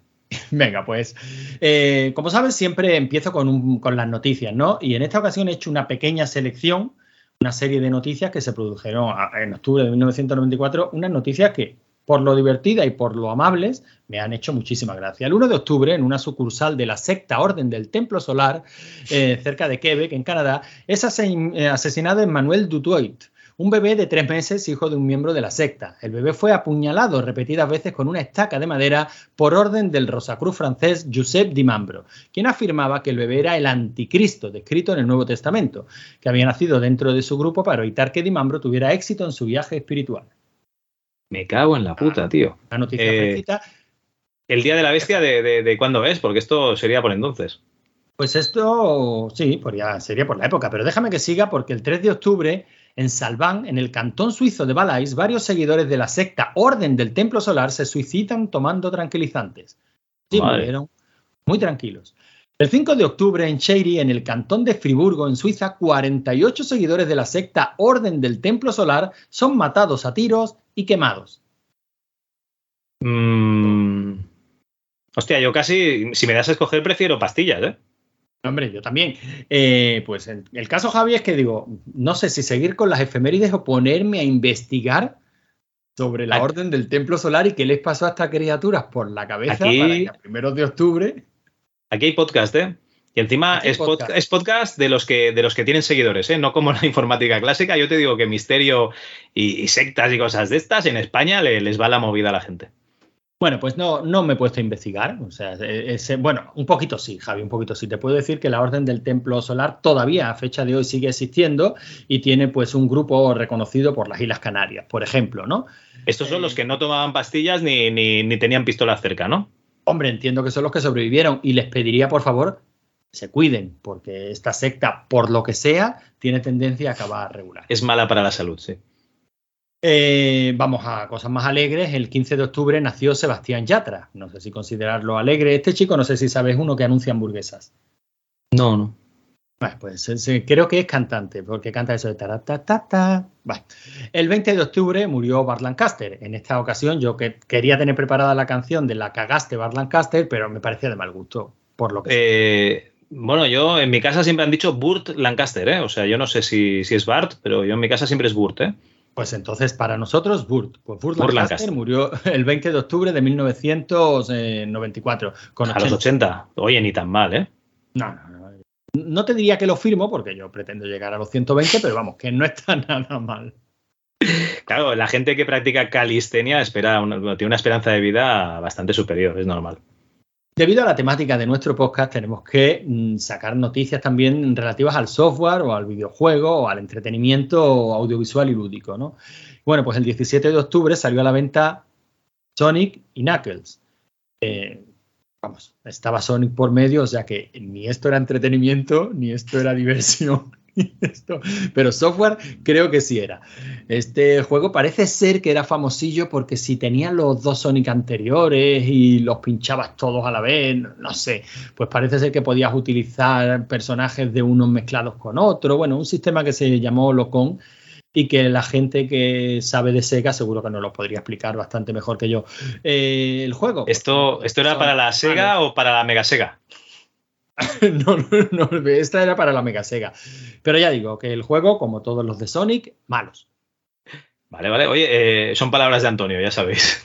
Eh, veo que me has puesto aquí, además en negrita y en grande, Hombre. otra, otra noticia, ¿no? Te, te he puesto una noticia que es que en octubre del 94 se lanza Mosaic, ¿vale? Recordad, eh, ese navegador de la NSCA, que resulta que es una agencia estadounidense que, que estaban ahí haciendo sus cosas y había un tío que estaba pues investigando, ¿no? Y tal. Y, y estaban utilizando mucho una cosa nueva que era Internet, pero claro, ahí había una cosa que era el Gopher, ¿no? Luego tenías que hacerte tus protocolos para, para, para navegar por Internet y tal. Un francés unos años antes había hecho un navegador y el pavo este dijo, "A ver, voy a hacer un navegador que esto mola mucho eh, y como sé programar y tengo aquí más programadores, vamos a hacer el Mosaic, ¿no? Y entonces hacen el, el Mosaic que resulta ser el primer navegador comercial, se lanza en en Estados Unidos, ¿no? Por esta agencia. Eh, ¿Qué es lo que pasa? Que cuando esta agencia ve que el Mosaic lo peta, porque claro, la gente quería usar Internet, pero no sabía muy bien cómo y tal, en el momento en que le das una forma fácil de utilizar Internet, la gente, la gente empieza a utilizarlo, empieza a ser uno de los programas más descargados de Internet, sería el primero, claro, porque tampoco había cosas, muchas cosas que descargar de Internet, Eh, la gente pues estaba por BBS y tal, no, no por Internet directamente. Y bueno, pues el Mosaic lo peta y este grupo de programación que habían hecho las versiones de Unix, porque allí programaban en Unix, ¿vale? Para X Windows, y luego se hicieron las de Mac y las de, las de Windows, que sería el Windows 3 o, lo que hubiese en la época, pues eh, la gente de la NSCA dice, no, no, eh, este proyecto ahora es una cosa seria, no podéis llevarlo vosotros, y los metieron en el, en el proyecto, pero no eran los, ni los jefes de departamento, ni salían en la prensa, ni nada. Así que estos se putearon, Mark se fue de- del proyecto y fundó una empresa que empezó llamándose Mosaic Netscape, ¿no? Y luego se llamó eh, Netscape Navigator, que seguramente os suena un poquito más. Así que volvieron a hacer un navegador, compitieron con Mosaic, eh, bueno, le pegaron una patada en el culo a Mosaic, ¿no? Implementaron muchísimas cosas nuevas y, y fue el navegador más utilizado relativamente, ¿no? Porque ya sabéis que ahí estaba Microsoft, que compró eh, a una empresa que estaba utilizando, o sea, que, que tenía los derechos del primer Mosaic, compró su código fuente, entraron en el mercado cambiándole el nombre, le llamaron Internet Explorer, te suena Antonio, ¿no? Quiere, me quiere sonar, sí. ¿Vale? Le cambiaron el logo y el nombre y el primer Mosaic, esa primera tecnología acabó siendo Internet Explorer y claro, eh, Bill Gates empezó a invertir dinero y dinero y dinero a lo bestia hasta que Internet Explorer le pegó la patada a Netscape, ¿no? Eh, Con esas tácticas que utilizaba Microsoft, ¿no? De, por ejemplo, eh, Internet Explorer va en todos los ordenadores. Eh, si utilizas AOL, American Online, para conectarte, ¿no? El navegador preferente es Internet Explorer porque hemos llegado a un acuerdo. Si vendes un equipo compact con Windows, eh, tienes que poner por defecto Internet Explorer. No puedes poner eh, Netscape porque si no te dejamos de vender licencias. Nada, esas cositas que hacía Bill Gates que le hacían tan, eh, digamos, tan simpático en la, en la industria, pues con todo eso, pues, Netscape acabó un poco hundiéndose. Y, y liberando el código. Realmente fue, fue absorbida la empresa y liberó el código, no recuerdo qué año, pero tocando el, año 2000 y por eso tenemos ahora el Firefox y tal. De hecho, me he enterado, eh, porque estoy escuchando unos podcasts de la historia de Internet que está en inglés, si lo buscáis, es The History of Internet, están muy, muy bien, ¿no? Empiezan desde, desde el principio. Y, y me he enterado de lo que significa Mozilla, que yo no lo sabía. Que es que, claro, eh, Netscape estaba compitiendo con su antiguo código, que era el Mosaic, y entonces el Mosaic Killer ahora es el Mozilla. Es el Godzilla de- del Mozilla, ¿vale? Por eso le pusieron e- ese nombre. Está, está francamente bien ¿eh? el podcast, si lo podéis escuchar. Además, tienen entrevistas a, desarrolladores de, navegadores, ¿no? Tanto de Internet Explorer como de otros. Está muy, muy bien, la verdad. Eh, y nada, pues eso, yo creo que es un hito, ¿no? Que, hablemos de que en el 94 eh, se lanza el Mosaic Netscape 09. En España ni, ni, ni sabíamos lo que era Internet, ni el Mosaic, ni nada. Yo creo que hasta el año 99, como quien dice, no toqué una conexión a, a Internet. Pues efectivamente, Javi, no, no sabíamos lo que era Internet y, y nuestra fuente de información mm, pues eran las revistas. ¿Has visto qué bien te lo hilo? Hombre, muy bien, muy bien. Muy bien, pues ahora segui- seguimos con las portadas de las revistas que más me han llamado la atención. Eh, en octubre de 1994, y bueno, la primera que te he puesto aquí, eh, Fangoria, pues joder, ¿por qué Fangoria? Una revista que en España nunca ha tenido, nunca ha tenido mucha suerte, eh, aparecía y desaparecía, ¿no? Pero bueno, en esta, esta precisamente la tuve, la tuve yo por casa hasta que la me deshice de ella. Y bueno, en portada tenemos Brain Scan, un juego letal. Oye, ¿por qué sale pesadilla? ¿Por qué sale pesadilla en el videojuego? Se supone que hablan de Brainscan. Sí. Es que esta no la he visto, no, no me suena. Ah, bueno, Pesadilla, eh, porque va de un. Esta era Edward Furlong, creo, y esta iba de un juego que se pillaba el chaval pirata en CD-ROM, súper moderno, y, y el juego hacía que apareciera este personajito que se ve aquí en portada a, a joderle la vida. O sea, era- esto era como el Gamekeeper, pero que salía a la pantalla, ¿no? Sí, sí, algo, al- recuerdo algo así. Hace un porrón de años que la vi, no es que me volviera loco, pero bueno, para una tarde entretenida te daba. Oye, pues ya me has dado otra cosa que, que poner en la lista de la jubilación.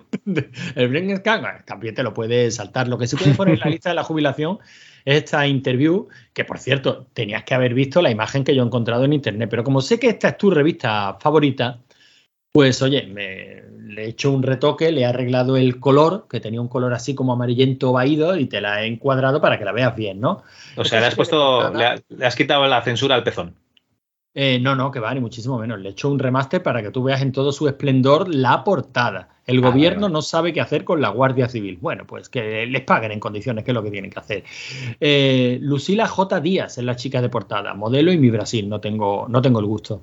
Y, y bueno, esta portada me ha hecho mucha gracia porque decía Lola Forner, me desnudaré con un buen director y para una buena película.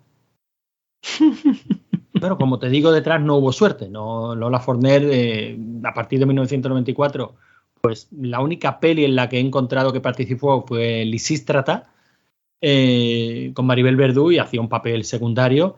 Así que bueno, nos quedamos sin ver desnuda a Lola Forner. Lola Forner, a la que le tenemos un cariño especial, porque no deja de ser la Silvia del Kung Fu Master. Al fin y al cabo, ese juego está basado en, dicen, en los supercamorristas, ¿no? Donde, donde ella participaba. Oye, a mí igualmente lo que me encanta es Jesulín de Ubrique, ¿no? Que siempre el tío está. O sea, eh, el tío es un filósofo directamente. El cuerpo de una mujer hermosa demuestra que Dios existe. Es que esto es, esto es filosofía. Sí, luego, y, y siguiendo hablando de cuerpos de mujeres hermosas, María Rosario Omaggio decía: el cuerpo de una actriz forma parte de su vestuario. Claro que sí, guapi. O sea, estaban ahí la gente preguntándose si Dios existe, el demiurgo y tal, y Jesulín ya lo había descubierto, tío. Hombre, por supuesto. Eh, te he traído, eso sí, la revista Buena, Buena de verdad, la que hacía que los pobres sufriéramos. Decíamos, hay que ver lo que tenemos que ver en la tele pública o incluso en las privadas y lo que ven en Canal Plus. Bueno, pues la revista de octubre del Canal Plus, que yo siempre que la veía me acordaba del abuelo de Jóvenes Ocultos, ¿te acuerdas? eh, ¿Cómo era? Lo único que no soporto de Santa Bárbara era. Esos malditos Santa Clara. Es que no me acuerdo Sí, el nombre del pueblo. Creo que era Santa Clara. Pero bueno, eh, lo- eh, ese señor tenía un detalle. Eh, cuando llegaban los, eh, los nietos a vivir con él, decían, ¿dónde está la tele? Y dice, no, no tengo tele. Y dice, bueno, ¿para qué tienen la guía de la tele? Y dice, hombre, ¿para qué necesito verlo si ya sé lo que van a echar, no? pues a mí me pasaba lo mismo con la revista del Canal Plus, ¿no? Hostia, Yo- esta, esta, esta se la tengo que poner a mis hijos porque hace mucho que no la veo y, y la, tienen que, la tienen que sufrir disfrutar, ¿vale? ¿Para la esencia de mujer? No, ¿O animales? coño, eh, no, jóvenes ocultos. Ah, vale, vale, yo creía que estabas mirando la, la portada de la revista, ¿no? No, no, yo este mes me saltaba el Canal Plus, ¿eh? Directamente, con lo que veo en portada ya directamente. ¿Qué dices, tío? Algunos hombres buenos es peliculón. ¡Tú no puedes soportar la verdad! Si es lo único que, que recuerdo de la peli. Bueno, es que es lo bueno, el juicio. Eh, tenemos también El Pronto, con Sara Montiel, que volvía a estar enamorada toda la vida de Lola Flores. Creo que tuvieron que, que hacer varios, varios fascículos, no sé si fueron 15 o 20 números, porque Lola Flores ya tenía una edad. Y bueno, nuevo escándalo. Diana fue sorprendida haciendo el amor. Y un vídeo lo grabó todo. Estamos hablando de Diana de Gales. ¿Dónde está ese vídeo? Que yo lo vea. Pues yo creo que eso no. Pero si el pronto lo decía, eh, oye, estaría o existiría. Y si te parece, Javi, volvemos de 1994, pero con la música. Como esto se está alargando más de la cuenta, te voy a dejar elegir, fíjate lo que te digo. El 1 de octubre, el número uno de los 40 principales fue I Swear, de All for One. El Ujú. 8 de octubre, Love is All Around, de Wet Wet Wet. El 15 de octubre, Let It Go, de Prince. El 22 de octubre, Crash, Bomb, Bang, de Roxette. Y el 29 de octubre, Word Up, de Gang. Pues a mí, a mí siempre me ha gustado mucho Roxette. Pues vamos con Roxette. Si quieres sonar. ¡Ay, qué bonito! Pues la verdad es que toda esta música está muy bien. Ah, esta es buena, tío. Está buena, está buena. A mí lo que me ha llamado la atención, Javi, es que es la primera vez, y vamos ya por octubre, en todo el año 1994, que todos los números unos eran en inglés, todos. No había ni una sola canción en castellano. Pues te voy a decir que los eh, más vendidos eh, incluían a Perales y los tres tenores y, algún grupo español. Eh, ahora no lo recuerdo, porque lo que he hecho es recoger la, la- la voz de la calle, ¿no? La gente plana como, como yo, ¿no? Esa Eso gente estoy- que... Eso estoy viendo, que me has apuntado aquí detrás de mi número uno de los 40 principales un- una selección. Claro, aquí la selección de singles más vendidos de octubre, ¿vale? Para la gente de verdad, la gente de la calle que escuchaba la, la música del momento y no estos números uno de los 40 principales que ya sabes tú, que esto estaba pagadísimo, ¿no? Por las productoras. Pues bueno, lo que escuchaba la gente eh, realmente en 1994 era dance, era música dance. Eh, Tú sigues fiel, fiel a tus principios, ¿no? Eh, el último programa nos quisiste meter alguna algún megamix de esto y bueno, pues venga, elige de todo esto cuál quieres. O elijo yo, A ver. voy a elegir yo. No, no, no, no, el último, el último. No hace falta que, que escojas. No, eh, ese no, por favor. y es que estoy viendo en directo el documento compartido. Este, este. Venga. We create a mental atmosphere.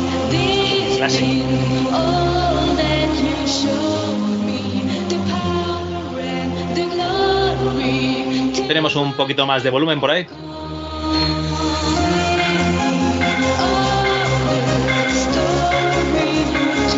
Es que ya la dejaría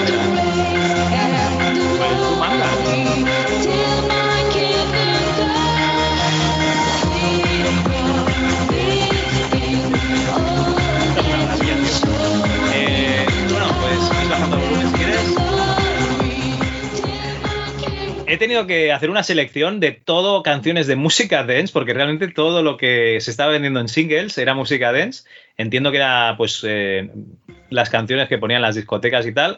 Y teníamos este himno, este himno de Caballero, teníamos Hypnose de Scorpia, ¿no?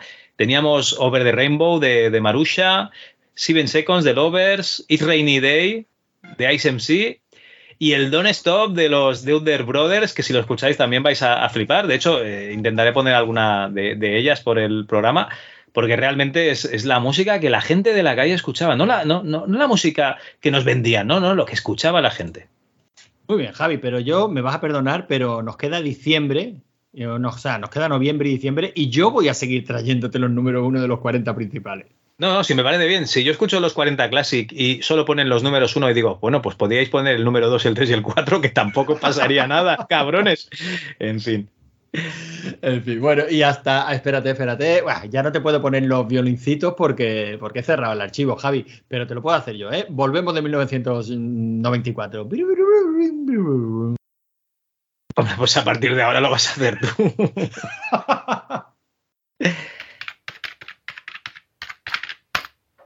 La review.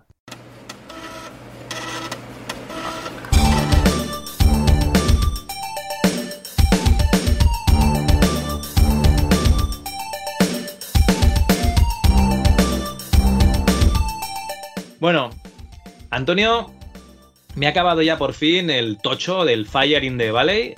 Es un libro que descubrí por internet cuando hicimos el, programa que el de los... ¿Cómo era? Eh, los canallitas de Silicon Valley, ¿no? Ah, Porque sí, explicaba una historia allí de la gente de Portland. Eh, vi que estaba en Google Books.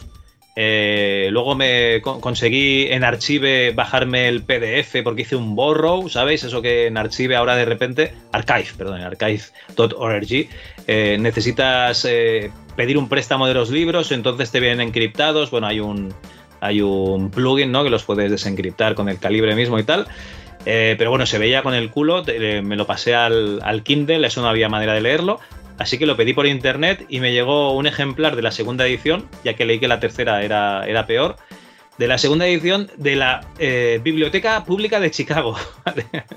o sea que tengo aquí el, el libro con el dischart, ¿no? Eh, descartado de, de la Biblioteca Pública de Chicago. Y la verdad es que el libro está muy muy bien porque eh, lo hacen dos eh, periodistas de la época, ¿no? de, de- revistas de, informática o de tecnología más, más bien, porque ellos empiezan en, en revistas, en publicaciones de electrónica. Y bueno, es la historia desde el principio, ¿no? De, te, eh, em- empiezan a explicar un poquito el.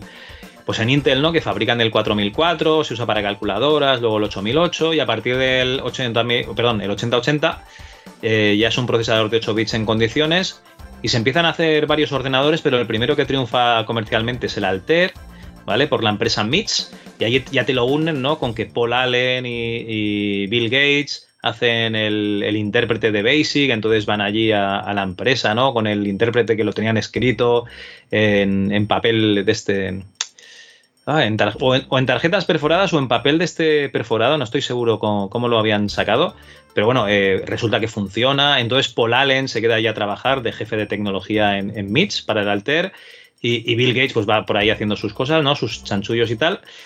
Y, y luego pues salen otros, ¿no? Sale el IMSAI, ¿no? El ordenador que tú decías que sale en juegos de guerra es, es un IMSAI, que el IMSAI lo que hace es que montan un negocio de, de venta de ordenadores con un único producto al principio, que es este IMSAI, y entonces lo que hacen es que se dedican a llamar a la gente para vender estos ordenadores. Y, bueno, es una empresa que, dura poco, ¿no? Porque no tenían financiación y al final acaban haciendo un- una quiebra, ¿no? Técnica, porque no tienen dinero para, ir pagando. Y bueno, te van explicando también los errores que cometen, ¿no? Eh, por ejemplo, en el Alter, eh, los, chips de ampliación de memoria, que eran de 4 kilobytes, eran muy malos los que hacía MITS. En cambio, pues surgen otras empresas que hacen esos chips de ampliación de 4K bien hechos y esas empresas pues eh, los van vendiendo y se hacen un sitio en el mercado. Entonces el, jefe de... Ed Roberts, el jefe de, de MITS, pues se, se pilla unos cabreos que te cagas, ¿no? Y les echa la bronca porque están utilizando su producto, que era suyo y tal. Bueno, pues todo, todas estas intrahistorias que van saliendo, hablan del ordenador Sol, hablan de... Iba a decir de Commodore, pero Commodore sale de Rasky, sale un poquito el Big 20 por ahí de fondo. O sea, los que no salen son eh, Commodore, Texas Instruments, Atari, o sea, los clásicos eh, de videojuegos de los 80, por ejemplo, no, no salen, ¿no? Pero bueno, te sale toda la historia de, Steve Jobs, Steve Wozniak, ¿no? Cómo hacen el, Apple I, el Apple II. Luego se van al Xerox Park a robar la tecnología para hacer el, el Lisa y el Mac. Eh, pues bueno, un poquito todo esto te lo van hilando. Y en esta seg- segunda edición que tengo yo, digamos que han hecho una, ampliación, porque esto acababa en el 81, 82, ¿vale? El nacimiento del PC, ¿vale? O sea, todo te llevaba al nacimiento del, personal computer, del ordenador personal.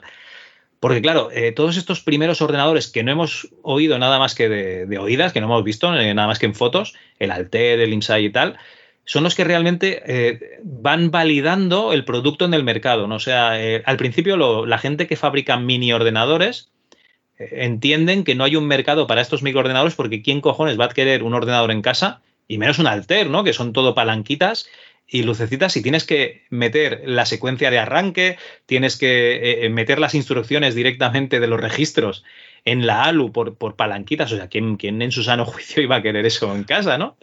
Pero bueno, ellos van validando el producto porque resulta que hay gente que lo compra.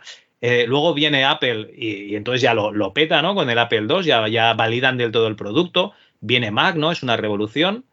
Y, y- vamos, hace que IBM se plantee que ellos también tienen que estar en este mercado y al final son los que realmente demuestran que es un producto, un mercado serio, un- un mercado que es maduro para vender el producto y en el 81 sacan este PC que vamos, que ellos se piensan que va a ser, eh, pues, eh, digamos, el buque insignia ¿no? de la tecnología hasta que alguien se salta la BIOS y, claro, pues resulta que todo el mundo puede fabricar PCs y el que lo peta realmente es, es Bill Gates con, con su DOS y luego con su, con su Windows, ¿no? Y hundiendo el resto de empresas que, que podrían haber sacado alguna cosa interesante, ¿no? De hecho, eh, escuchando el podcast este de, de Internet te das cuenta de que Bill Gates, Internet se la traía al pairo porque, claro, tú podías ejecutar el navegador o en Windows o en, o en Unix, ¿no? O en Mac, te da igual. Pero en el momento en que empiezan a decir, no, no, porque el navegador es el nuevo sistema operativo, ¿no? Es, es ubicuo, ¿no? Una aplicación que ejecutes en un ordenador te da igual donde estés, ¿vale? Además estaban estos de Netscape a tope con el Java, ¿vale? La máquina virtual. Eh, y Bill Gates dice, ¿cómo? Ni de puta coña. Aquí va Windows y luego encima ya ponéis lo que queráis. Eh, Internet Explorer. ¿Vale? Eh, entonces, pues básicamente eh, hay un amargo final hablando de, de- de Bill Gates, ¿no? Y cómo hundió un poquito la, la industria al final del libro. Cosa que mola, ¿no? Porque al principio del libro, en la primera edición, este hacker, ¿no? Este, este joven emprendedor y tal, y al final el libro es este hijo de la gran puta, manipulador, maquiavélico que hundió la industria, eh, y va siendo ese contraste, ¿no? Sobre todo en, la- en los últimos añadidos. Y está muy, muy bien. Eh, yo os lo recomiendo. O sea, el, libro está en inglés, pero realmente es, es una historia de del ordenador personal, como no, no había podido leer, y eso que el, que el libro es del 80 y, no sé, eh, 82, 83, la primera edición. Eh, mm, supongo que como no está traducido por aquí no, no habíamos oído hablar de él, pero a los que os gusta la informática clásica y la industria de, bueno, los microordenadores y tal, os lo recomiendo en- encarecidamente. De hecho, hay, hay gente desde que lo compartimos en, en el grupo, ¿no? Que se lo, se lo está leyendo. Y, y además me ha, me ha descubierto una cosa que yo no, no- no sabía, porque yo, yo sabía que, que Mac, ¿vale? Lo que sería el Mac, se robó el sistema operativo de, de Xerox Park, ¿vale? Los, de- los laboratorios de Xerox eh, Park tenían un ordenador que era el Xerox Alto. Este Xerox Alto tenía un sistema operativo visual. De hecho, eh, tenía un, estaba hecho en un lenguaje de programación que era el Smalltalk, que tú podías decirle, ábreme una pantalla de este tamaño, ¿no? Y en esta pantalla introduce metal y cual. Era como dinámico, ¿no? O sea, tú ibas haciendo las ventanas de forma dinámica y tal. Y utilizaban el, el ratón, ¿no? Y siempre se ha dicho que, que Steve Jobs fue a Xerox y le robó la tecnología, ¿no? Se llevó el ratón y se llevó el entorno visual, ¿vale? Eh, bueno, realmente Apple pagó un dinero por estar allí eh, y, ver la tecnología y tal. Y de hecho, luego, pues eh, muchos trabajadores de Xerox Park se fueron a. de este proyecto del Xerox Alto, se fueron a, Apple y otros se los llevó Microsoft más, más adelante.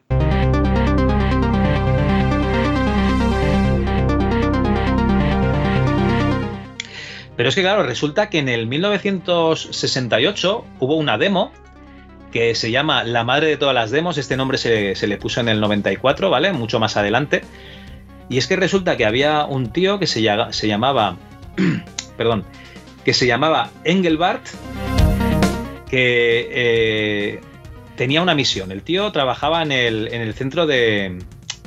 mm, el aumento de la inteligencia humana o una, una cosa parecida, ¿vale? El Augmentation Research Center, ¿vale? Que aquí el tío lo que tenía era la idea de que en el futuro eh, una persona estaría mejor preparada, ¿no? Sería, sería mejor con el uso de la, de la tecnología, cosa que, bueno, es, es normal, ¿no? Esto le venía de, de- del Memex, que el Memex era un, un artilugio que había pensado Vannevar Bush, ¿no? Había hecho una serie de, de tratados, ¿no? Porque todo esto realmente son tratados sobre tecnología que no podemos usar porque no lo sabemos hacer, en el que hablaba de eh, una especie de pensamiento paralelo, ¿no? Muy parecido al de, al de las personas, pero en un sistema eh, informático que se acoplaría a, los humanos, ¿no? Sería como, como un cyborg, ¿no? Una, una cosa así parecida. Es como una, una persona aumentada, ¿vale? Entonces, eh, Edgar Engelbart dice. Perdón, Douglas Engelbart dice: ¿Cómo lo podemos hacer con un ordenador? Pues nada, vamos a hacer un ordenador que permita a, a una persona que supone que será un académico, ¿no? Lo que queremos es que resuelva problemas más fácilmente y le ponemos un ordenador que tú eh, le puedas eh, hacer eh, crear un documento que se expanda en tiempo real, ¿no? Que sea fácil de, de utilizar, que tú puedas ir creando allí tus, tus documentos y que cliques en el nombre de un documento y se te abra un fichero con ese documento. ¿Te suena, no? Esto un poquito. El, hiperte- el hipertexto, ¿no? Y eh, el entorno que usarás no será un teclado, ni una tarjeta perforada, ¿no? Ni un teletipo, sino que lo que será será una pantalla CRT con un dispositivo que podrá, eh, o sea, que podrás señalar por la pantalla, que podrás mover con la mano y tendrá un botón, pues, para eh, apretar en los ficheros a los que quieras acceder. O sea, el ratón, ¿vale? Y no solo eso, sino que además yo estoy en, en mi oficina, pero hay otra persona que está en otra oficina y al mismo tiempo vamos a estar trabajando sobre el mismo documento, ¿vale? Eh, trabajo colaborativo. Seguro que lo has dicho, pero se me ha pasado. Javi, ¿esto en qué año fue? 68, 1968. Vale. Pero no solo eso, sino que mientras estamos haciendo esta, eh, esta transmisión, yo voy a estar hablando y vamos a ver en el monitor a otra persona que está en el laboratorio, ¿vale? Y vamos a estar eh, discutiendo sobre, sobre un problema, ¿vale? Videoconferencia. Entonces, eh, para que te hagas una idea, esto se hizo en un auditorio, se hizo un, eh, una conferencia, ¿vale? En la Faljoin Computer Conference en San Francisco. Ahí había mil personas relacionadas con, eh, con la informática. Tened en cuenta, año 68, no estaban relacionadas con la informática, ahí había científicos de, de todo tipo, ¿vale? Y eh, claro, estaban mudos. Lo que estaban viendo ellos es como si tú eh, vas en un, en un coche de caballos y de repente te ponen delante, pues yo qué sé, un, un Forte, ¿vale? tú dices, coño, ¿y dónde están los caballos, no? ¿Y por qué no tengo que recoger la mierda? ¿Y cómo es que va tan rápido este vehículo, no? Y cosas así. Pues estaban mudos, de, estaban absortos, no, no, no podían eh, creer lo que estaban viendo. Pero esto Entonces- era- perdóname, Javi, esto era una presentación. eh, Esto era un. seria, ¿no? O sea, Sí, sí, sí, un- sí. Esto es lo que podemos hacer, no ahora, pero lo que podemos hacer. Esto es una demostración de los, que, de los seis años de proyecto que llevaban en, en el laboratorio, ¿vale? Que, eh, para que te hagas una idea, claro, eh, realmente esto es un proyecto en el que pagaba pasta eh, la NASA y el ARPA, ¿vale? La sociedad, o sea, la, el Defense Advanced Research Projects Agency, vamos, lo- lo- los que hacen los pepinos gordos. Y el, el centro de, en el que trabajaba Engelbart era el centro para el aumento de la inteligencia humana. ¿vale? Lo, lo digo así lento porque estoy traduciendo eh, en tiempo real. Y, y claro, realmente el, el sistema que demostró fue el online system, ¿vale? Porque claro, estaban conectados varios equipos y tal. Eh, pusieron unas líneas de microondas para, para la conexión, ¿no? Entre, entre una sede y la otra. Pusieron, de hecho, ba- bastantes enlaces, ¿no? Para, para poder hacerlo. Y, y claro, es que aquí estamos viendo videoconferencia, trabajo colaborativo en el mismo documento, el uso del ratón, proceso de texto visual, eh, listas dinámicas, ¿vale? Eh, hipertexto, vamos, una serie de, tecnologías que algunas de ellas las hemos visto hace poco, porque yo el. Sí, ahora todo el mundo usa el Drive y todo el mundo sabe que puede compartir un, documento y escribir sobre el mismo documento y tal. Pero no, no viene de tan y tan lejos, ¿eh? Realmente hace 10 años así que, que- nos han liberado esta tecnología. O sea, antes tú tenías un fichero local y punto. Y, y bueno, eh, todo esto se demostró en el 68. La gente se quedó absorta, dijeron, hostia, qué pasada. Pero claro, no tenían medios para llevarlo a cabo. Estamos hablando de que había mainframes, había mini ordenadores y tal, pero realmente no, esto no, no sabían ni cómo, ni cómo llevarlo a cabo. Bueno, sí, en el Xerox Park, que era un sitio donde les dejaban experimentar bastante, hubo un grupo de proyecto que hicieron el Xerox Alto, como hemos comentado antes. Eh, Xerox, que nosotros lo conocemos por las impresoras, ¿no? Las Xerox, y por el anuncio de Rank Xerox, ¿no? Que era ese ordenador que nos intentaban vender, que no colaba nunca. Y bueno, el Xerox Alto eh, usa estas tecnologías, no porque las haya copiado, no porque sino eh, porque Engelbart eh, enseñó el camino y, ya utilizaban un CRT, utilizaban el ratón, tenían este sistema eh, operativo visual, ¿no? Por, por ventanas. Y claro, esto es lo que, lo que nos acabó llegando, ¿no? A través de Steve Jobs al principio, luego a través de, Microsoft con el Windows, ¿no? Y tantos otros, ¿no? Porque la Amiga también tenía su Workbench, ¿no? Eh, con ventanas y tal. Lo que pasa es que Xerox y nunca, digamos, eh, denunció a nadie por, se- por llevarse su tecnología, pero resulta que, que Jobs era muy celoso, ¿no? Porque esto era, claro, Steve Jobs, tenemos en cuenta que Wozniak realmente hizo el Apple I y el Apple II. Steve Jobs tenía que demostrar que, que era alguien ¿no? que podía liderar la empresa hacia nuevos productos interesantes, porque Wozniak estaba a sus historias. Entonces, eh, Jobs utilizó esta tecnología para Lisa y el Mac, ¿no? Se llevó la, la medallita y lo que no quería es que la competencia pues lo utilizase, ¿no? Y claro, aquí nos tenemos unas historias cruzadas, por ejemplo, tenemos a, a Gary Kildall, el pobre hombre, un día tenemos que hablar de él, ¿vale? El, creador del CPM, el creador del, del DR2, eh, del Concurrent 2, o sea, de un montón de sistemas operativos. Eh, un día tenemos que hablar de este tío porque, porque la verdad es que aunque no sea del MS2, eh, vale la pena, ¿no? Además hizo el 2, coño, yo, yo el primer 2 que tuve fue el DR2, 5. Y, y resulta que, claro, Microsoft estaba haciendo el Word, que a Steve Jobs ya le iba bien, y entonces saca el Windows. Y Steve Jobs levanta una ceja. Pero claro, no levanta la otra ceja porque resulta que si le dice algo le van a dejar de hacer el software que necesita para, para, su ordenador, ¿no? Para el Mac. Y es una cosa muy interesante que necesitaba. Y eh, desde Microsoft empiezan a pedirle eh, cositas, ¿no? Eh, Oye, que es que, ¿cómo podemos implementar esto en vuestro sistema operativo? ¿no? Y, los, los ingenieros de- del Mac, ¿no? Los ingenieros de Apple diciendo, este tío no necesita para nada esa información. ¿Para qué la querrá? Pues para el Windows, claro. Pero bueno, Steve Jobs no denuncia a, a, a esto, a Bill Gates, ¿no? No denuncia a Microsoft.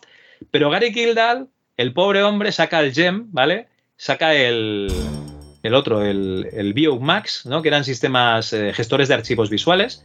Y aquí Jobs, pues como no tenía ningún tipo de relación con este tío, aquí sí que le amenaza. Entonces, yo qué sé, es, es, es todo un, un tira y afloja, ¿no? Entre estas compañías que al final vas viendo, ¿no? Que el más mamón es el que se lo va llevando el gato al agua. Bueno, pues como en todos los, en- como en todos los sectores, ¿no, Antonio? Como en todas partes. Bueno, pues yo creo que, que ya vale, ¿no? Eso sí, eh, la, la verdad es que me ha parecido alucinante. No tenía ni idea de esta, de esta madre de todas las demos. Me ha llamado muchísimo la atención por el contexto. O sea, ¿Tenéis? Por el, hecho de que, por el hecho de que fuera pues un proyecto serio, ¿no? Con cara y ojos. Y, Sí, sí, sí, sí, esto es del Departamento de Defensa. Sí, sí. Claro, porque todo esto, todo esto mm, estábamos hartos, bueno, no yo, ¿no? Pero estaban hartos de leerlo y verlo, pues, eh, novelas de ciencia ficción. Sí, sí, sí, correcto. No, no por el por el concepto en sí. Eh, fin, lo- El concepto y todavía más avanzado ya, ya se habían visto, ¿no? Pero por el hecho de que se planteara como algo plausible, ¿no? No, no, sí, esto es lo que estamos trabajando, esto es lo que vamos a hacer. Bueno, a lo mejor se tardaron unos poquitos años, ¿no? Pero me parece alucinante, vamos. Bueno, no tantos, ¿eh? porque al final el, el Xerox Alto sale en el 73, con lo cual pasaron cinco años entre esta madre de todas las demos y, el ordenador que, lo implementaba. Eh, porque claro, el equipo que utilizaban el... O sea, Engelbart era el online system que había uno, o sea, había ese. Había uno conectado en, en la sala de conferencias y otro conectado en el laboratorio suyo. Y en cambio este Xerox Alto sí que se hicieron un par de tiradas, ¿no? Según la Wikipedia, 120 unidades del, del Alto 1 y 2000 del Alto 2, tampoco muchas, eran mini ordenadores y muy caros. Luego hicieron el, el Xerox Star, que ese sí que era un, un ordenador ya, digamos, personal, pero que, que lo introdujeron en el 81, no sé si era a 3.000 o 4.000 pavos y, y no, no acabo de triunfar. Estoy diciéndolo de memoria, ¿eh? a lo mejor fue, fue un precio bastante superior, no, no estoy seguro. ¿Sabe, ¿Sabe Javi si para, para este cero salto han portado el Doom? Eh, oye, pues yo creo que sería lo suyo, ¿eh? Por cierto, eh, la madre de todas las demos, si buscáis en YouTube, ¿vale? The Model of All Demos, tenéis todo el vídeo. O sea, ahí podéis ver toda la demostración eh, en vivo, ¿vale? Para... Al final es un poco rollo, ¿no? Porque empiezas a ver que hace una lista de la compra, que, la tiene oculta, luego la- le, pincha en un sitio, ¿no? Y puede ordenar los elementos y tal. Se hace un poco peñazo, pero si, está, si los- lo estás viendo desde el punto de vista de alguien en 1968, pues, pues imagínate, en 1968 que nuestros familiares seguramente estaban trabajando en, en el campo, ¿vale? Y no tenían ni idea de lo que era un ordenador. En fin. Sí, sí, tal, tal cual, vamos. Pues bueno, ya vale, yo creo que lo suyo es que, que vayamos un poquito al, al redmi.txt de este mes, ¿no? Pues venga, tú manda.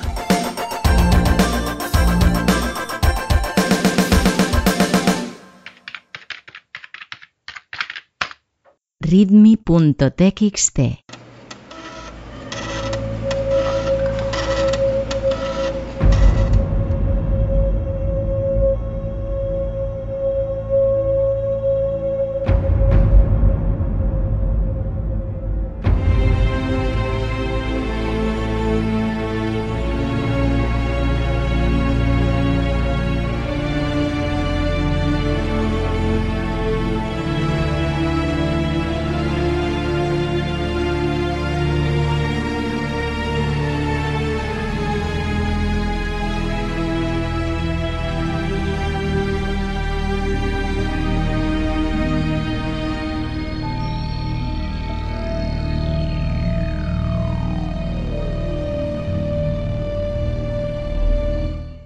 vamos al redmi.txt de este mes. Y Antonio, nosotros eh, hemos hecho una cosa para ganar experiencia y vamos a aprovechar este conocimiento. Tened en cuenta que esto en otro podcast os lo venderían como un episodio premium, ¿vale? De cómo no hacer un directo en YouTube, ¿vale? Que sería un episodio Menos- con... Por menos de esto, Javi, hay quien se monta una bootcamp o, o algo- o alguna de o, un curso eh, y lo vende y, y cobra por ello. Vamos, esto lo, eh, esto que vamos a contar ahora mismo, esto que nosotros vamos a resumir en 10 minutos, eh, la peña se graba 15 podcasts y lo vende como curso virtual y a sacar pasta, tío. Sí, sí, sí. No. Nosotros estamos desaprovechando la oportunidad de comprarnos un Lamborghini cada uno. De hecho, estamos desaprovechando la oportunidad de, llegar a comprarnos algo más caro aún, ¿no? Que sería, bueno, cubitos de hielo no que han vuelto al precio normal, pero una 3080. Bueno, a ver, resulta que intentamos hacer eh, un directo de YouTube hablando de la revista OKPC, ¿vale? Número 2, y lo teníamos bastante resueltito, ¿no? Hicimos una prueba, pero aquí empezaron a pasar varias cosas. La primera de ellas es que utilizamos una plataforma de conferencia que era Skype, y al día siguiente eh, decidimos entre todos que en lugar de usar Skype, que era una plataforma que habíamos probado, era mejor utilizar una plataforma que no habíamos probado como Google Meet. ¿Qué es lo que pasó? Pues No, resulta no, que Google Meet... Perdóname, perdóname, Javi, perdóname, perdóname. No quiero interrumpirte porque tú eres el director de este programa y yo soy aquí un mero comparsa. No Ajá. quiero interrumpirte, pero bueno, es que mi objetivo en la vida es eh, hacer eh, que, que brote la luz, ¿no? La, la luz de, de la realidad, de la verdad. Nosotros hicimos las pruebas con Google Meet el día anterior y no funcionó. No, pero no funcionó. Que el puñetero Google Meet eh, se transmitiera a través de OBS. Se No, no, no, no, pero eso era, eso era un fallo de la tarjeta gráfica, porque aquí tengo un ordenador con dos tarjetas gráficas y en una pantalla estaba utilizando la, eh, la tarjeta gráfica integrada, integrada de Intel y esa la- al desactivarla sí que ya, ya te funciona el, el OBS con... Cuando yo me fui a dormir feliz y contento, mm, satisfecho por un trabajo bien hecho la noche anterior, eh, me fui con el convencimiento de que Meet había quedado descartado por problemas técnicos y que íbamos a utilizar Skype, que había funcionado a la primera y de maravilla. Pues bueno, el problema... Me sorprendí viendo ese enlace de Meet, digo, ¿qué ha pasado? Pues hicimos una votación y la democracia eh, siempre gana y ganó Meet. y eh, básicamente fue un error muy gordo porque resulta que, aunque Google no lo anuncie, las charlas de Meet no duran más de 45 minutos, cosa que yo me enteré en directo. ¿Tú lo sabías? Yo no lo sabía.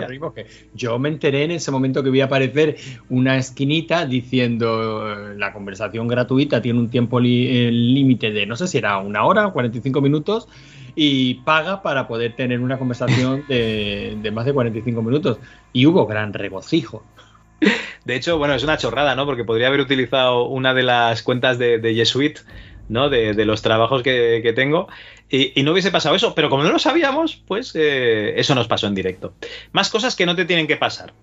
Eh, cuando estás haciendo uso de Meet, resulta que en el lado izquierdo de la pantalla te sale el enlace a la conversación. Y es interesante que no lo estés emitiendo en directo para que no venga algún troll. Si tú que estás escuchando esto ya sabes que fuiste tú, ¿vale? Y se meta en la conversación. Más que nada porque tienes que ir descartando eh, que, entre gente, ¿vale? Ya- Y se oye...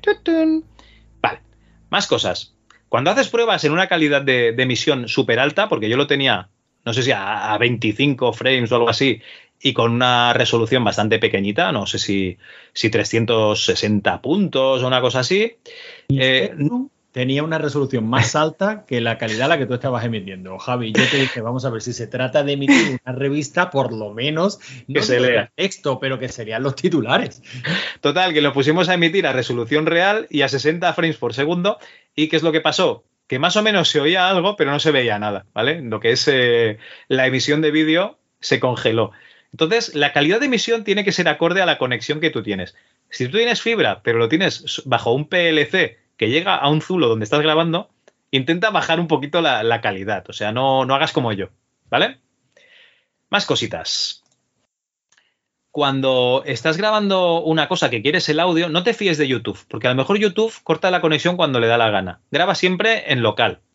Y si puede ser en dos ordenadores, mejor, porque resulta que eh, Antonio estaba grabando en local, pero eh, no, no se acabó de grabar la, la copia, ¿no? Tienes tres horas de silencio, ¿no, Antonio? Tengo tres horas de un silencio casi perfecto y debo decir que es la primera y única vez que me ha pasado. O sea, desde que tú y yo estamos grabando podcast, Javi, y yo configuré la mesita de mezclar, nunca, jamás en la vida, nunca ha fallado la grabación en local. Entonces, Eh, en este consejo. caso falló. Consejo, grabación en local, comprueba que se está grabando y siempre en dos equipos, ¿vale? Más cositas. Si tú tienes un ordenador con un disco duro SSD y tienes todas tus copias de seguridad ahí, intenta eh, pues meter alguna copia en la nube o en otros discos duros, porque resulta que los SSD un día se cuelga el ordenador y al día siguiente no arranca. ¿Cómo lo sabes? Porque me ha pasado esta semana, ¿vale? o sea, tenemos que un programa iba a ser en directo, lo tuvimos que interrumpir. Confiamos en que YouTube tenía el audio, pero tenía parte del audio. Otro- otra parte se perdió. Y luego teníamos grabada la última parte del programa en local, en mi ordenador, que el SSD murió esta semana, un Kingston, que lo tengo aquí delante, ¿vale? Tengo que mirar si, si puedo meter algo por garantía o no, pero realmente eh, esto está muerto, ¿vale? Eh, ha pasado de tener integridad 90% a tener integridad 1%, ¿vale? Para que os hagáis una, una idea. Entonces siempre haz copias de seguridad, ¿vale? No te fíes, aunque lo tengas grabado en local, tú nunca sabes lo que puede pasar en ese local, ¿no? Pues tú haz una copia de seguridad. Entonces, resumiendo, calidad de emisión adecuada a eh, la, velocidad de conexión que tengas tú y el resto de componentes. Uso de la plataforma de conferencia adecuada. No uses plataformas como las gratuitas de Google Meet que te van a interrumpir la, la conexión. Nos recomendaron, por cierto, en el directo, ¿por qué no usáis Discord como todo el mundo? ¿Vale? Pues bueno, Discord parece ser que va bien. Graba siempre en local la voz si lo vas a emitir como podcast, no te fíes de YouTube. Y por último, haz copias de seguridad por si eh, te peta el SSD como, como a mí. Antonio, ¿nos hemos dejado algo? Pues hombre, yo creo que el mejor consejo de todos es no hagáis directos. No hagáis directo. ya tenemos una edad, no nos pega. Dejemos esto a los chavales jóvenes. No, la verdad es que nos lo pasamos muy bien. Eso sí, Nos rimos muchísimo. muchísimo. Antonio se, se despelotaba mientras veía el mundo arder. Ja, ja, ja, ja, ya te lo decía yo. De hecho, al principio del programa hay un momento que dice, no, no, yo estoy aquí en mi rincón contento viendo cómo se te va a desmoronar esto dentro de nada. Bueno, es porque eh, eh, directos previos he tratado de emitirlos yo y se me ha desmoronado a mí. O sea, no, no es que yo sea más listo que nadie, es que todo eso ya me ha pasado a mí. Hostia, pero todo, todo no. Es que te pase No, todo, todo, esto. todo a la vez complicado. no. Me, me ha pasado, pues en un directo una cosa, en otro otro, pero todo a la vez en el mismo directo, no, nunca. Y sin embargo, yo creo que pocas veces nos hemos reído más. Ya te digo. Fue muy divertido. Bueno, si queréis haceros una idea de lo divertido que fue, pues oye, eh, escuchad el programa anterior si no lo habéis hecho ya, porque es espectacular. La verdad es que es divertidísimo. El trabajazo que ha hecho Javi para conseguir reunir los trozos y que quede algo inteligible, la verdad es que tiene, tiene mérito. Hombre, la verdad es que el, mérito es de la gente que, se animó a participar, ¿no? Desde luego, muchísimas gracias a todos los que estuvisteis, ¿no? A, a Laertes, a Vampirro, a Raúl, a, bueno, iba a decir Jesús, a Jesús y Andreu, a Sergio, desde luego, no me he dejado nadie, ¿no? desde luego, mu- muchísimas gracias por haber participado. Y nos lo pasamos muy bien. Tuvieron la amabilidad de volver a grabar las partes que se habían perdido, ¿no? Como lágrimas en la lluvia. Y, y por eso queda un programa un poco raro, porque, claro, cuando has grabado algo, no sabes si te has repetido o no, porque a lo mejor te has repetido en un trozo que no tocaba. Y bueno, eh, parece ser que la ERTE sí que nos ha dicho que hay como bucles temporales. Hay uno en el que nos repetimos un poco, pero bueno, oye, ya tenemos una edad y ya lo normal es comenzar a repetirse, o sea que no pasa nada. Está genial, un programa divertidísimo, o sea que miel sobre hojuelas, Javi. A pesar de todo, todo bien. Bueno, y ahora sí, vamos a las vías de contacto, porque ya vais siendo una, una- una hora. Si te parece bien, voy leyendo lo de, lo de la página web y así te doy tiempo de que busques lo de iVox. Venga, perfecto. Vale, no voy a leer los comentarios del número, del volumen 60, eh, perdón, 60, del volumen 27 eh, sobre aventuras conversacionales, ¿no? Que tenemos aquí eh, los participantes del concurso, ¿no? Que con sus listados de aventuras gráficas, eso ya lo leemos el, día que hagamos el sorteo. Y bueno, comenzamos con David en el Floppy 37 que empecé desde la redacción. No es por desmerecer los programas normales o volúmenes, pero hace ya un tiempo que disfruto muchísimo de las entrevistas que hace Javi en cada floppy. Reconozco que no compré la revista, ¿eh? ni una sola OK PC, pero me ha resultado muy interesante saber cómo era el mundo de las publicaciones en los 90. Felicidades por este y todos los demás floppies, son oro puro. Eh, muchas gracias, David. La verdad es que da gusto cuando gente como José Emilio Barbero, pues le- le- les echas un mensaje y te dicen, sí, hombre, que sin problema, no tengo problema en hablar de esto. La verdad es que es una pasada. Lord Coco en el mismo floppy. Genial este floppy. Sois los reyes midas del podcasting que convertís en oro todo lo que tocáis. Eh, Lord Coco, menos YouTube. Si tocamos YouTube, lo convertimos en caca, ya te lo digo yo. Muy amena esta entrevista. José Emilio ha dado la sensación de ser una persona simpática y que ha disfrutado contando su trabajo. La mayoría comprábamos esta revista o alguna otra del sector y es genial saber cómo funcionaban. Me ha parecido muy interesante el tema de pagar por ser el primero. Ahí se nota la mafia de este país, aunque supongo que si en tu casa cuecen habas, esto lo dice por, por las demos, ¿no? Porque la exclusividad de una demo se, pagaba. Respecto a desfases de hacer reviews de juegos, yo creo que es algo que en esa época no nos importaba tanto. La mayoría veníamos de que solo conocíamos los juegos que tenían los amigos o que veíamos en la tienda de informática del barrio. Y como no había medios de información que tenemos ahora, pues lo mismo nos daba un mes que cinco. Muchas gracias por vuestro trabajo y espero con ansia mis siguientes dosis de droga en el podcast. Pues Dorcoco, muchísimas gracias a ti por, por escucharnos y por comentar. Siempre lo digo, pero eh, un comentario te, te- te anima a seguir con, con una cosa que a lo mejor no harías porque estás saturado de trabajo, ¿eh, Antonio? Ya te digo. Es que, que menos, ¿no? O sea, por lo menos un comentario te, coño, que te anima, lo que tú acabas de decir, te anima a seguir con, con eso. Porque cuesta, cuesta encontrar, encontrar el huequecillo para grabar. Ya te digo. David Bravo en el Extra Floppy Volumen 5, haciendo aventuras conversacionales en 2021. Muy chula, interesante la charla. Joder, qué fuerza de voluntad para sacar adelante un proyecto él solo, aunque a veces es el único recurso. Me ha dado la curiosidad y le estoy echando un tiento a la aventura Rescate 2019 para pasar el rato. De momento tiene muy buena pinta, con buena atmósfera y jugabilidad. Pues David, yo la que tengo ganas, eh, aparte de Rescate, es la de mm, la de la mazmorra que sacó eh, Ricardo Ollón, que no recuerdo el nombre, es la mazmorra de no sé qué, o mazmorras de no sé qué, porque dice que es una aventura corta eh, medieval, ¿no? Ahí como en un dungeon, y, esta yo creo que debe ser bastante, bastante chula. A ver si, si un día tengo tiempo y, y la puedo probar. El mismo David Bravo en Extra Floppy 6, componiendo música con Xavi San Martín. Una charla interesantísima. No me imaginaba que este hombre sería tan geek de la informática, los juegos y el mundo musical pretérito del PC. Xavi es un puto crack, David, que, lo sepas. En el floppy 37, Javier de la abadía del juego.com eh, nos comenta, muy buena entrevista a la de José Emilio Barbero. A una de esas personas que tanto han influido en nuestras vidas, casi sin quererlo, con su trabajo en diversas revistas. Es curioso que a José Emilio Barbero le conocía de Micromanía, primera época, segunda, y Computing Gaming World. Lo que no sabía es que también había estado en OKPC, revista que también compraba. Es más, consultando fechas, ¿puede ser que compaginara su trabajo en OKPC con Computing Gaming World?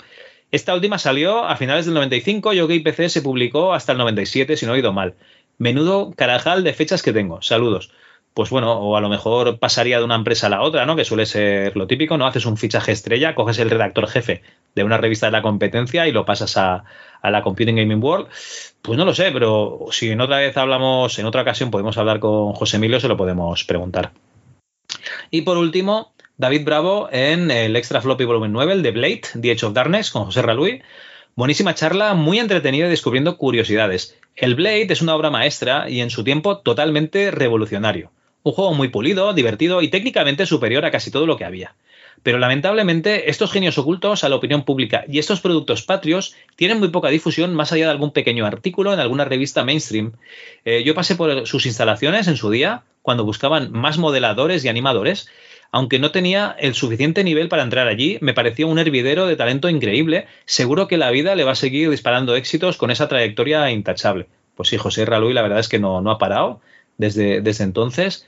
Y, y David, muchísimas gracias por estos comentarios.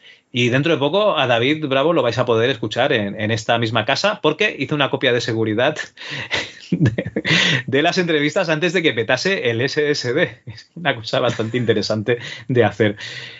Bueno, pues hasta aquí los comentarios de la página web, que no son pocos. Muchas gracias a todos los que habéis comentado. Y Antonio, te dejo iVox. Eh, hoy, hoy has currado, Javi. No, hoy no me quejaré demasiado de que siempre del reparto es igual de comentarios, ¿vale? Ahora me, me toca a mí. Y empezamos con el volumen 26, donde Museo de la Informática nos decía el 6 de agosto. Fantásticos invitados para este episodio. Defendiendo la perdición del 2, cuando todos sabemos que el 2 está más vivo que nunca. Dime sí, Javi. Claro que sí, no, no, el, el 2, el 2, a día de hoy, vamos, yo lo primero que hago en, en, en un ordenador con, con Windows es instalarlo. Es poner command. vale, vale. Miguel nos dice en el floppy 35, el de Digital Dreams Multimedia, nos hemos quedado con hambre de saber más sobre DIP y DIP 2. Si surge la entrevista al programador, preguntarle qué opinión tiene de los forks libres del DIP 2. Pues vas un poco tarde, pero yo creo que este mes va- vas a tener buenas nuevas. Venga. Y Miguel nos dice, y por cierto, Centurión, un gran empresa- empresario a, que a ver si imitan su vida a otros grandes empresarios. Bueno, no el final de su vida, ¿se entiende? Eso lo digo yo, eso no lo dice Miguel. Que en España se come mucha carne de cerdo, pero falta mucho para hacer filetes y Centurión enseñó el camino. Pues sí que Pues yo, si te digo la verdad, toda la gente, claro, si hablas con los hermanos Ruiz te van a decir que Centurión es un hijo de la gran puta, pero eh, Claro, toda la pero es que hay gente... que- es que hay que ser un poco hijo de la gran puta para llegar a determinado nivel. Sí, sí, sí. Pero bueno, eh, si hablas con toda la gente que se quedó en, en Dynamic, la idea, bueno, perdón, en Dynamic Multimedia, la idea de Centurión es, ¿esto ibas a hacer con los hermanos Ruiz? No, no, no, ahora lo vas a hacer mejor, ¿vale? O sea, su idea era de, sacar buenos, buenos productos. Otra cosa es que, pues, eh, por diversificar demasiado y tal, pues eh, se le fuese de las manos el negocio y, acabase como acabó. Pero a nivel empresarial, yo compraba Micromanía, me consta que tú comprabas Micro Hobby y, y luego PC Manía, siempre contentos. No, no, nosotros, vamos, no tengo ninguna queja desde aquí. Yo creo que como empresario se le pueden poner pecas, pe- pocas pegas y aparte que todas las historias siempre, siempre, siempre tienen dos o más versiones. Habría que escucharlas todas. E. Penalver nos dice en el MS2 Club volumen 27. Vaya, el gran Uto. Yo me hice mi juego en DAT con gráficos Maluba para Amstrad y para algunos sistemas más sin gráficos. Pandemia 21, justo un año antes del COVID. Hostia, este tío tenía poderes. Eh, Espera, dinos en qué estás trabajando ahora, por si acaso nos tenemos que preparar, pues yo qué sé. Para lo Es- que venga. Claro, si estás eh, trabajando en Guerra Nuclear 2030, Calla, pues calla, ahora calla, vamos- no mientes, no mientes la bicha. nos vamos haciendo un búnker, por ejemplo. Antoñico, la mierda en Tom, nos dice también en el número 27. Programazo para variar. Mira que soy relativamente joven, pero de niño le mangaba las revistas del CAD a mi tío y flipaba. Hasta que un día me pilló y me puso la aventura original para que dejaran las revistas en paz. A ver si me animo participo, y participo en el concurso. Pollas. Coño, yo creo que le, le- le podía robar a mi tío a lo mejor la, la Playboy, ¿no? Pero la revista del La CAD, revista del CAD, eso, eso es pasión, Javi. ya te digo. Alejandro Villar, pues ya he cambiado el nombre y he puesto el apellido, que no sabíais quién soy. Soy el de Péndulo, que me hiciste una entrevista y ya he puesto. Magnífico programa, me lo digo del tirón, gracias. Alex. Qué, mal, Javi, no sabéis Alex. quién era, Javi, qué mal. Alex, perdona, ya, yo, yo no, no, no me salió, no me salió que, que podías haber sido tú y, y lo, co- lo comenté. Lo siento mucho, Alex, y espero que no vuelva a pasar, pero con el nivel de estrés de, de- de curro nuevo, ¿no? Año en prácticas y, y tal, no te, no te puedo decir que a lo mejor otro día diga, ¿y este Alejandro Villar quién narices es? Que no, que no, un saludo, Alex, desde aquí. Y Pixel Van Gogh nos decía en el mismo programa, otro éxito de episodio. Soy un nostálgico de las conversacionales y aunque Uto ha sido más técnico de lo que yo concibo, como siempre algo aprendo. Yo soy más de echar polvo en jarra de jabato, poner pantalones raídos de Cozumel, morir por un mordisco de rata en el Quijote, no haber salido, no, no haber salir, no haber, no saber salir de la nave del Fifurcio, morir a dos calles del que rulen los petas y no saber salir del halcón milenario en la cara B de la guerra de las vajillas tras haber tecleado George Lucas. Pepe Carvalho, aventura original, y de tener que volver a hacerlo a dos comillas para escribir tres palabrotas por escribir tres palabrotas seguidas. Un abrazo, colosos, y a la próxima. Petición al DJ, el moro Juan del Fari. ¿Sabes, Javi? hay, que, hay que acabar con el Fari. Bueno, eh, Pixel Van Gogh, que lo podéis escuchar en su podcast eh, Sueños de Tungsteno, y que tenemos un podcast pendiente, pero tío, Pixel, voy pilladísimo de tiempo a ver cuándo lo, lo podemos hacer. Y, y bueno, ya, ya, ya iremos hablando, ya iremos hablando. Y ahora un poquito de agua que viene Daniel Nowiman, que nos dice en el, en el volumen 27. Entrevistaza. En su momento también me gustaban mucho las aventuras conversacionales. Me gustaba mucho leer y eran como un híbrido entre el ordenata y los libros. Eso sí, de igual modo que en las aventuras gráficas por lo general no se podía morir, creo que a este tipo de aventuras no les hubiera ido mal tampoco esa solución. Pues era estúpido morir de cualquier cosa imprevista y tener que recomenzar una y otra vez. Hoy en día creo que tendrían que tener una historia fuera de lo común para que me lanzara a volver a jugar a una de ellas, ya que la interacción directa simplifica mucho las cosas y hoy día estamos ya más que acostumbrados a otras soluciones. En todo caso, me ha encantado escuchar a Carlos y tomar conciencia de todo el trabajo que ha tenido para conseguir a lo largo de su vida que nadie se quedara sin crear sus aventuras conversacionales, usara la plataforma que usara. Por lo demás, sois unos cracks, como bien sabéis, y me ha encantado tener mi dosis de MS2 Club. También al calorcito de agosto. Gracias, Javi Antonio. Pues muchas gracias, Dani. Eh, la verdad es que, que sí, ¿no? Que Uto, lo que dices, ¿no? Ha proporcionado, además de aventuras, ¿no? Ha proporcionado herramientas a todo el mundo. Y, y bueno, yo al final creo que, que la gente que le guste este tipo de aventuras es o porque las ha mamado desde críos o porque realmente le, le tiene que interesar mucho el tema, ¿no? Y, y la literatura, ¿no? Lo que hay detrás. Más que los. Yo, para mí, los puzzles a lo mejor son un poco secundarios. Yo, yo creo que lo suyo es que la ambientación sea chula. Bueno, ese, ese es otro debate. ¿eh? Bueno, es otro debate, sí. Claro, luego me dirás, pues ponte una visual novel. Pues bueno, pues también, tienes razón. No, no, no, no que, que- que al final hay aventuras para todos los gustos y, y ese y bueno, otro debate, pero no nuevo ni muchísimo menos. ¿eh? Eso desde prácticamente desde el origen de la aventura estaba ahí esa doble vertiente. La más literaria y la más lúdica. Dani también nos dice en el floppy 35. Estupenda entrevista, Javi. Gracias a ti seguimos sabiendo que en los 90 la gente hacía cosas aparte de ver la tele. Me ha alucinado la cantidad de revistas que llegaron a publicar y lo difícil que debió ser crear contenido para ellas. Creo que no he tenido nunca en mis manos ninguna de las publicaciones que ha mencionado. Supongo que no tendrían mucha distribución o estaban un poco tapadas. Lo cierto es que los kioscos antes tenían variedad como para morir aplastados y hoy en día dan un poco de pena.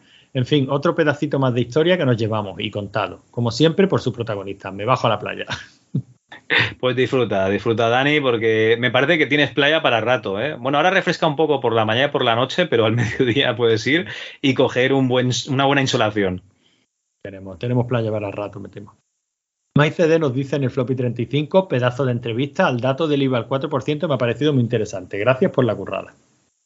Pues muchas gracias. Canu 2021, en el volumen 27, me ha encantado este programa. Yo la única que probé fue la de Don Quijote y no avancé casi nada. Y los cortes que habéis puesto antiguos me han encantado. Crónicas Marcianas Mix, ese no lo recordaba. Y, y- y el Mississippi Mix, que es el horror ya directamente. Sí, sí, hombre, si no lo puse, si no lo he puesto ya, ya lo pondré, no te preocupes. Nos sigue diciendo MyCD en el volumen 27. Muy buen programa, pedazo de entrevista a Carlos Sánchez. No sabía que las aventuras conversacionales podrían dar para un programa. bueno, dan para un podcast entero, ¿eh? Bueno, ya hemos llevado. Este es el segundo de aventuras conversacionales mínimo que hacemos. Sí, sí, sí. Supongo que para el concurso no habéis puesto en las bases poner tus cinco aventuras conversacionales favoritas, porque seguramente se quedaría desierto. Nada, es broma, me habéis metido el gusanillo. Aquí otro que tiene colección de juegos del Mercat de San Antonio. Peregrinaba en, la en el cercanías en mis veranos en Segur de Calafel para comprar juegos de Amiga y más adelante para PSX cuando iba al salón del manga.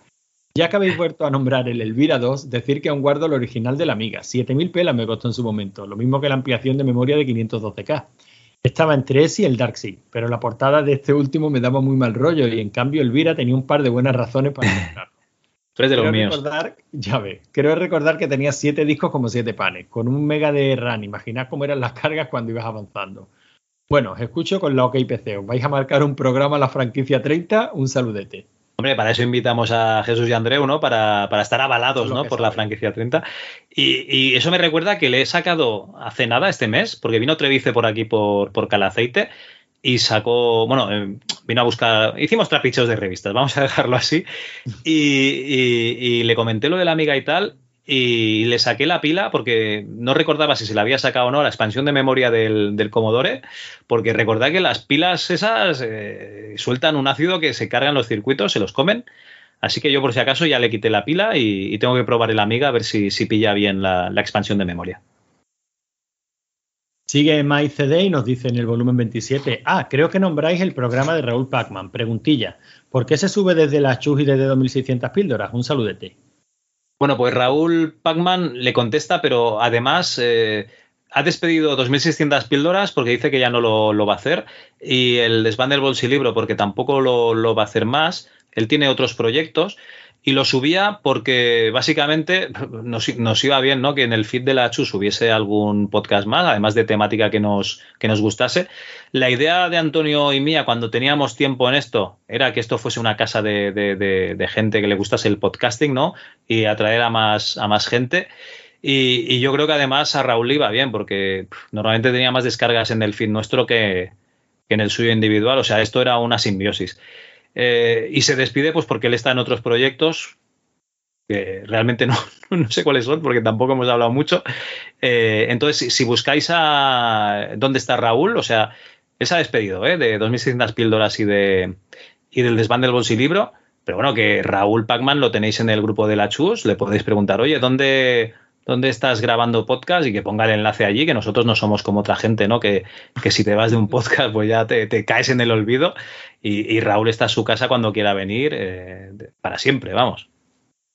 Luego Raúl, ¿por qué lo subía también al podcast de la Chus? Pues porque es buena gente y, no, y nos ha hecho el regalo de estar publicando también en el podcast de la Chus unos programas que, por mi parte, eran de los que más de los que más disfrutaba porque me gusta mucho ese formato cortito. Lo que dice Javi, Raúl eh, sabe que está a su casa y que puede publicar aquí cada vez que le dé la gana. Y bueno, deseando a ver ese nuevo proyecto cuál es. Creo que también lo podéis localizar en la cueva de, de Pac-Man. Y sí. seguramente allí, pues también de, de datos de cuáles van a ser estos nuevos proyectos que estamos, ya digo, todos deseando, deseando escuchar, porque todo lo que pare este hombre, eh, como, como poco interesante. Y bueno, seguimos. Alejandro Villar nos dice en el floppy 36, muy interesante la entrevista y el entrevistado. Mike CD en el 27, Raúl solo con esta contestación da para hacer una aventura conversacional. Bueno, lo que haciendo referencia a lo que tú decías, la, que, lo mismo que acabamos de explicar se lo explicaba Raúl. y supongo que referencia también a la aventura conversacional de Raúl, ¿no? Eh, niño de Boronez. O sea, que Correcto. Este, tío, este tío le pega todo. Predator CPC nos dice en el floppy 36, fantástica entrevista, como siempre, qué grandes. Consejo, igualar el volumen de los audios, el audio del entrevistado muy bajo y el tuyo muy alto. Saludos. Sí, no, ya, ya te contesté. eh, no, no- no tenía copia de seguridad. Esto fue un audio grabado de Skype. eh, no podía regular los dos volúmenes. eh, bueno, le, metí una compresión y tal. hi- Hice lo que pude. Y, y bueno, pues al final eso, pues eh, el audio, pues hay veces que gente no, no tiene un micrófono pues en, en condiciones, ¿no? Otras veces pues nos pasa esto. Eh, hacemos lo que podemos. Hacemos lo que podemos con lo que tenemos. Eso.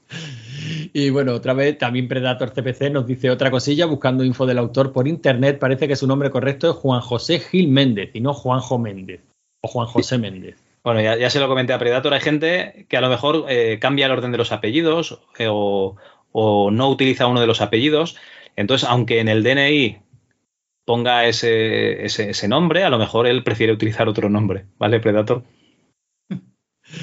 En fin, MyCD nos dice en el 36 también, buenísima entrevista, el pobre pasó de una empresa que explotaba a jóvenes para hacer videojuegos a una cárnica. Indra tiene la fama, ¿no? Desde luego todo esto da para libro, sí que da para libro. Ya ves. John Shepard en el volumen 27, tremendo final del episodio con el Fari. ¿Ves? Echo de menos a Filete Threepwood. Todos echamos de menos a Filete. Tu hermano encima se ha pasado el Monkey Island y dice que no Sí, sí, tiene, o sea, no que tiene tiempo tiempo de nada. tiene. No tiene tiempo de nada. tiene. Madre mía. David, David Garcés nos dice genial entrevista y el Alfred Pelrock me sorprendió mucho en su época, me encantó. La verdad es que yo no lo, no lo había probado, pero probándolo estos días es una aventura muy gamberra, con unos gráficos muy chulos. Si evitas la introducción, que según nos comentó Juanjo, le habían metido o le habían obligado a meter en, en Digital Games Multimedia, o sea, si quitas esa animación de dibujos cutre, la aventura es muy chula, ¿eh? Pues mira, esta es otra de las que tengo pendiente y esta con un poquito de suerte no espero hasta la jubilación, Javi. A ver si saco un rato. Jonathan Préstamo Rodríguez nos dice en el floppy 20. Cuando metáis, la, cuando metéis la música bajo las entrevistas, no hay Dios que se concentre en la charla ni se entere de nada. Momento juego taurino. Por lo demás, un enorme 10 de entrevista, súper interesante. Y eso sin concentrarse, Javi. Si se llega a concentrar, nos da un 11. Pues nada, tú, a lo mejor lo que hay que hacer es no, no poner música durante las entrevistas. Oye, tú hay que, Todo que lo mirarlo. que sea currar menos es bien. Quédate con Tam- este mantra. También es verdad. Kurt nos dice en el floppy 36, muy interesante esta entrevista, lástima que se haya perdido el código fuente de ese juego. Eh, ¿De qué juego hablamos? Eh, Alfred, Alfred Belrock. Ah, vale, vale. Bueno, floppy eh, 36, sí, sí. Claro, eh, ahí hay, eh, de hecho hay una versión sin censurar que ya no, ya no está, aunque en los créditos del juego amenazan de que, de que hay una versión sin censura. Y la hubo, ¿no? Bueno, la hubo, pero la reescribieron, ya no se guarda. Es lo que dices tú, ¿no? Hay que conservarlo todo, pues esa ya no se conserva. Bueno, Museo de la Informática en el floppy 36, otra genial entrevista. Bochan, Gracias. bueno, Bochan es un recién llegado porque ahora encadenamos una serie de, de comentarios suyos en diferentes programas, ¿no? Así que digamos que nos acaba de conocer y en el floppy volumen 13, que voy a ver si soy capaz de decirte de qué iba esto, Javi. Juegos de rol para ordenador con Ferergón. hombre, Ah, vale. Ferergón. Bueno, dice, me ha encantado este episodio. ¿Qué recuerdo? Saludos desde el podcast Muy Lejano, Rutas por Japón. Bueno, pues a Bochan lo podéis encontrar en su podcast Muy Lejano, Rutas por Japón. Oye, pues me lo, me lo voy a apuntar. En el, vamos a ver, que aquí no sale ni siquiera el título, en el volumen 1, uff, ya digo que nos has descubierto desde el principio. Gran trabajo, buena documentación, buena edición. Como podcaster aficionado sé lo difícil que es conseguir me gustas o comentarios en iVoox. Me ha encantado. Pues muchísimas gracias, Bochan. Tú, tú sabes lo difícil que es. Ya ves, estoy buscando, ¿eh? Muy lejano. En el- voy un poquito más lento, Javi, porque voy pinchando para que se vea el título, ¿vale? En el volumen 2 nos dice, tomando apunte, gracias por estas colecciones que nombráis. Uf, ha empezado desde el principio. Esto va. este, este muchacho peligra su salud mental. Bueno, el peligro es la suya y la de John Shepard, ¿eh? Bueno, yo sepa, eh, a- a- aquí vamos a asistir en vivo a, a un gran final, ya verás. Eh, nos dice en el volumen 27, tremendo final de episodio con el Fari, hecho de menos a Filete Tribute. Sigue echándolo de menos. Bochan nos dice, entiendo que será el volumen 3, es horrible, pero en su día ya era horrible, entre comillas. Soltáis alguna, alguna frase mítica, gran episodio. ¿De cuál? Pues estamos, creo que es el volumen 3 y ya si te soy sincero ni me acuerdo. Uf, ha llovido mucho. qué juego comentamos, pero que decíamos que ya era horrible en su día, ¿no? Pues ni me acuerdo. Daniel Neumann nos dice en el floppy 36. Tengo sentimientos encontrados acerca de Juanjo Méndez, Juanjo Gil Méndez. Por un lado, me identifico plenamente con las personas que en un momento dado sienten que han nacido para algo y desde este momento no cejan en su empeño hasta cumplir ese objetivo. Como le pasó al jugar al Monkey Island por primera vez. Pero luego, cuando me he enterado que tenía una novia que le hacía el pixel art y le dejó escapar, eh, ¿le hacía el pixel art es algún tipo de alusión sexual que a mí se me escapa, Javi? O... No, no, no, se refiere a que hacía los dibujicos. Ah, vale, vale. Y la dejó escapar. Pero si eso es la fantasía húmeda de todo adolescente de la época. Una novia que no solo le gustaban los videojuegos, sino que dibujaba. En fin, muy mal se tuvo que dar la cosa para convencerme de que no había otra elección. Ja, ja, ja, ja. Bromas aparte. Majísimo el invitado y una pena porque sabe que se ha desperdiciado mucho talento por no haber una buena organización en aquella época y estoy seguro que no se equivoca. Gracias por la entrevista, como siempre. Pues eh, como siempre tiene razón Dani en todo lo que dice. Sí, sí, como siempre. Y Bocha nos dice, asumo que es el volumen 4, ¿vale? ¿Qué de horas y horas jugando al Scorched Earth con los colegas en casa? Lástima que fuera enterrado por la grandiosa Holy Bomb del Worms. Mi primer contacto con MS2 3.3, perdón, con un 8086 de Invetrónica que también traía el GW Basic. Grandes juegos y muchísimos gratos momentos. Por cierto, si me incluís un anuncio de mi podcast, muy lejano, Rutas por Japón, os invito a una jarra de grog. Pues, mándalo, Bochan, mándalo. Eh, métete en el grupo de Telegram y nos lo, nos lo haces llegar, ¿vale? Al, al Antonio o a mí mismo. Eh, por cierto, eh, yo creo que Bochan peligra su salud mental, pero de- del todo, ¿eh? Si ha empezado desde el principio. Sí, sí, sí, ya te ritmo, sí. Museo de la Informática nos dice en el floppy 37, el OK PC. Estos floppies son muy grandes y Xavi cada día está más suelto. Xavi, cada día estás más suelto. Bueno, pues eh, que no me suelte demasiado, por si acaso. Miguel 48K nos dice muy buen programa, muchas gracias y se refiere al floppy 37. En ese mismo floppy nos dice MyCD, muy buena entrevista José Emilio Barbero. Respecto a lo que decís, que cuando llegó la PlayStation el PC volvió un poco a pasar a un segundo plano y quedarse como una máquina para trabajar debido a que la PlayStation era barata y era meter el disco y no pelearte con el hardware, hay una cosa que no se suele tener en cuenta y es la dichosa compatibilidad con los mandos. Muchos juegos no tenían ni soporte y había que hacer apaños usando programas como Xpadder. Pero cuando Microsoft se puso las pilas e hizo un entorno de juego Xbox PC donde todos los juegos automáticamente eran compatibles con el mando de Xbox de PC, para mí esa fue una de las claves del resurgimiento, amén de plataformas de juegos, que dos marcas de gráficas acaparen el mercado, las DirectX, etc. Al final hay mayor estándar de arquitectura y creo que facilita mucho las cosas. Sí, sí, no, al final los estándares como este DirectX no facilitaron que la gente programara, ¿no? Mejores videojuegos, eh, porque directamente te, abstraías, ¿no? De, de la máquina que, había. Pero estamos hablando del punto de vista de gente de, de, de 40 y pico de años. Yo creo que pf, si nos ponemos en la piel de un padre, ¿no? O una madre, en, en el año 97, que tiene que comprar un ordenador que vale 200.000 pesetas y que se queda obsoleto a los dos días, o una consola que vale 30.000 pelas, es que que luego vas al mercado de San Antonio y valen mil pelas un juego, ¿no? O los puedes alquilar en los videoclubs, yo creo que, que de cabeza, ¿no? Porque si quiere, si el, ordena- si el niño lo que quiere es jugar.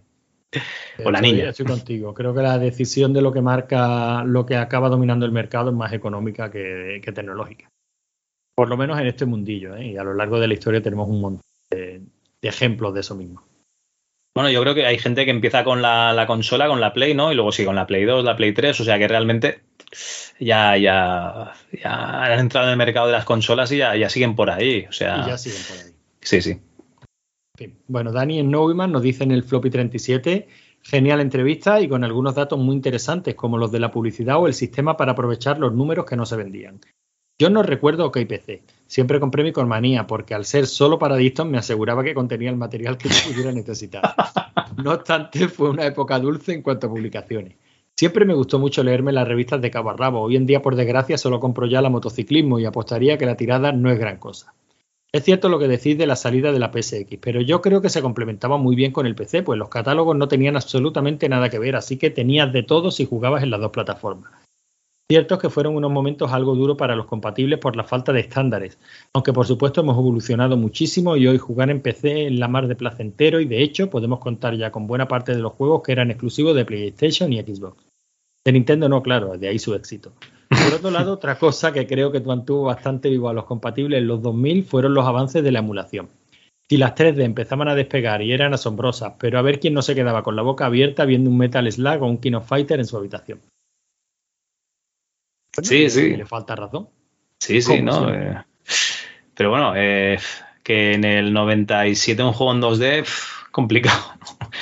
Complicado de que te lo, de que te lo publicasen. Claro, íbamos todos a, a los juegos en, en tres dimensiones ya. Y ahora tenemos un- unos tres mensajes de John Shepard que nos hace sistema, que nos hace en el volumen es el- 3, volumen 2 y volumen 1. Es el suicidio, ¿no? Hasta- Llega allí y luego ya eh, John Shepard implosiona. Empezamos por el volumen 3. Sigo en mi viaje al principio y el destino queda demasiado cerca. Me encanta ir viendo cómo ha ido cambiando el programa y sobre todo descubrir el plus de ilusión de cuando empieza un proyecto. Mi enhorabuena a los dos. O sea, estábamos ilusionados en aquel entonces, Javi. No como ahora, ¿no? Que estamos hastiados ya del proyecto. Volumen 2. Estos primeros se me están haciendo cortísimos. Tengo esa sensación de cuando se te acaba un buen libro. Me queda solo el primer episodio y me da pena terminarlo. Un abrazo a los dos. ¿Te acuerdas cuando dijimos que haríamos un podcast mensual de una hora, de, de dos? sí. Y John Shepard nos dice en el volumen 1. Fin. Ya están todos. Brazos en la espalda, vista enfocada a la ventana mirando al infinito. Ay, qué tiempos aquellos. Por otros 27 volúmenes más. Saludos, Cal y Logarán.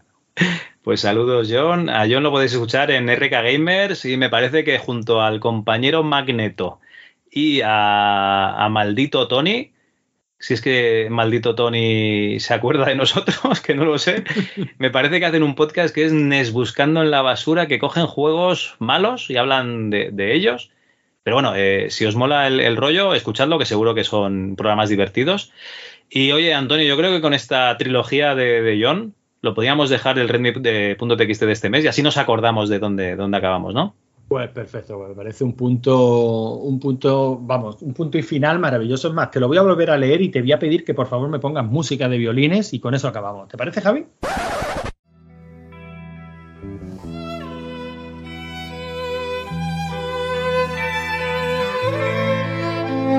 No, y, y además lo que, lo que me interesa saber es si John Shepard si- sigue vivo, ¿no? Después de, de estos comentarios. Después de esto. Claro, claro. Pues venga, música de violines, Javi. No, coño, en edición, curre un poco, que te he puesto hasta la musiquita de, de- hasta las arpas del recuerdo. Joder, oye, ¿cómo, te- cómo vienes de subidito a tola de la emulación, eh? Fin. Ya están todos. Brazos en la espalda. Vista enfocada a la ventana mirando al infinito. Ay, qué tiempos aquellos. Por otros 27 volúmenes más, salud, cal y logarán. Qué bonito, coño, se me saltó una lágrima. Maravilloso. Pues bueno, Antonio, que nos hemos pasado 20 minutos de la hora límite. Tu mujer debe estar a punto de echarse al cuello. Ah, hoy tengo licencia porque ha salido con las colegas, o sea que. Coño, pues grabamos una hora más. No, no, no, no, porque ya está pegando a la puerta. O sea, ha salido y por eso no, se ha- no me ha dicho, eh, que es hora de dormir. Vale, vale. Pues bueno, Antonio, lo vamos a dejar hasta, hasta el mes que viene. Eh, yo creo que el mes que viene vamos a tener cositas, se vienen cositas del DIP, de esa, ese framework ¿no? de desarrollo de videojuegos español. Así que hasta el mes que viene y recordad, somos obsoletos, pero estamos orgullosos de ello. De todas maneras, fíjate, Javi, eh, una cosita que te voy a decir. Tú te has dado cuenta lo bien que ha salido este programa, ¿no? Porque no era un directo. Ahí está, o sea, el público, el oyente no lo va a notar, porque la magia de la edición hace que cada vez que hay interrupciones, tal cual, pues eso desaparezca. Pero es que en esta ocasión, dos horas y cuarto del tirón, sin una interrupción, entrando los sonidos cuando tienen que entrar, entrando las músicas cuando tienen que entrar. No te digo nada y te lo digo todo, Javi. Los No, no, no. No son para nosotros. Está clarísimo. Pues bueno, eh, eso, nos despedimos. Eh, recordad que también traeremos un no directo de la PC Manía número uno en noviembre, pero bueno, eso ya será más adelante. Hasta luego. Bueno, y no, no, no, no, perdón, perdona, Javi. Es que, es que Rebobino, hoy estoy- Hoy, hoy estoy animado. Y Estás está espléndido también- hoy. Sí, y está también atento al feed de la, la Chus Presenta, porque se nos ha ocurrido una cosita mm, que tiene que ver con las efemérides y que creemos que os va a gustar. Seguro A ver, a que ver, la cuenta, podemos cuenta. grabar uno de estos días. Cuenta, cuenta. Ya lo, ya lo verán, ya lo verán. Ah, vale, vale. O sea, tienen que ir al feed de la, de la Chus Presenta o a la página rigoricriterio.es. Coño, ¿esa página existe todavía? Cuando quieras la quitamos y en eso que nos ahorramos. no, hombre, no, déjame. Igual algún día escribimos algo. Ahora sí, venga, Javi, despídete, venga. Bueno, recordad, eh, en el feed de la Achus se vienen cositas eh, y en el MS2 Club también. Y sobre todo, si escuchas esto y te gusta, joder, qué menos que un comentario o dejar una review en iTunes, ¿no? Para que otra gente eh, lo pueda ver, disfrutar y que coño, y para que nosotros nos sentamos, nos sintamos eh, arropados, ¿no? En, en esto del podcasting, que no parece que, que no parezca que estamos dos personas hablando por la noche, una desde Málaga y otras de- desde Calaceite, mientras nuestras mujeres ven la tele, programas de construcción y reformas, ¿no? Eh, este tipo de gente extraña, que no, que no lo somos para nada. Yo creo que ya, como despedía. Ya está bien, ¿no? Pues venga, hasta el mes que viene. Adiós.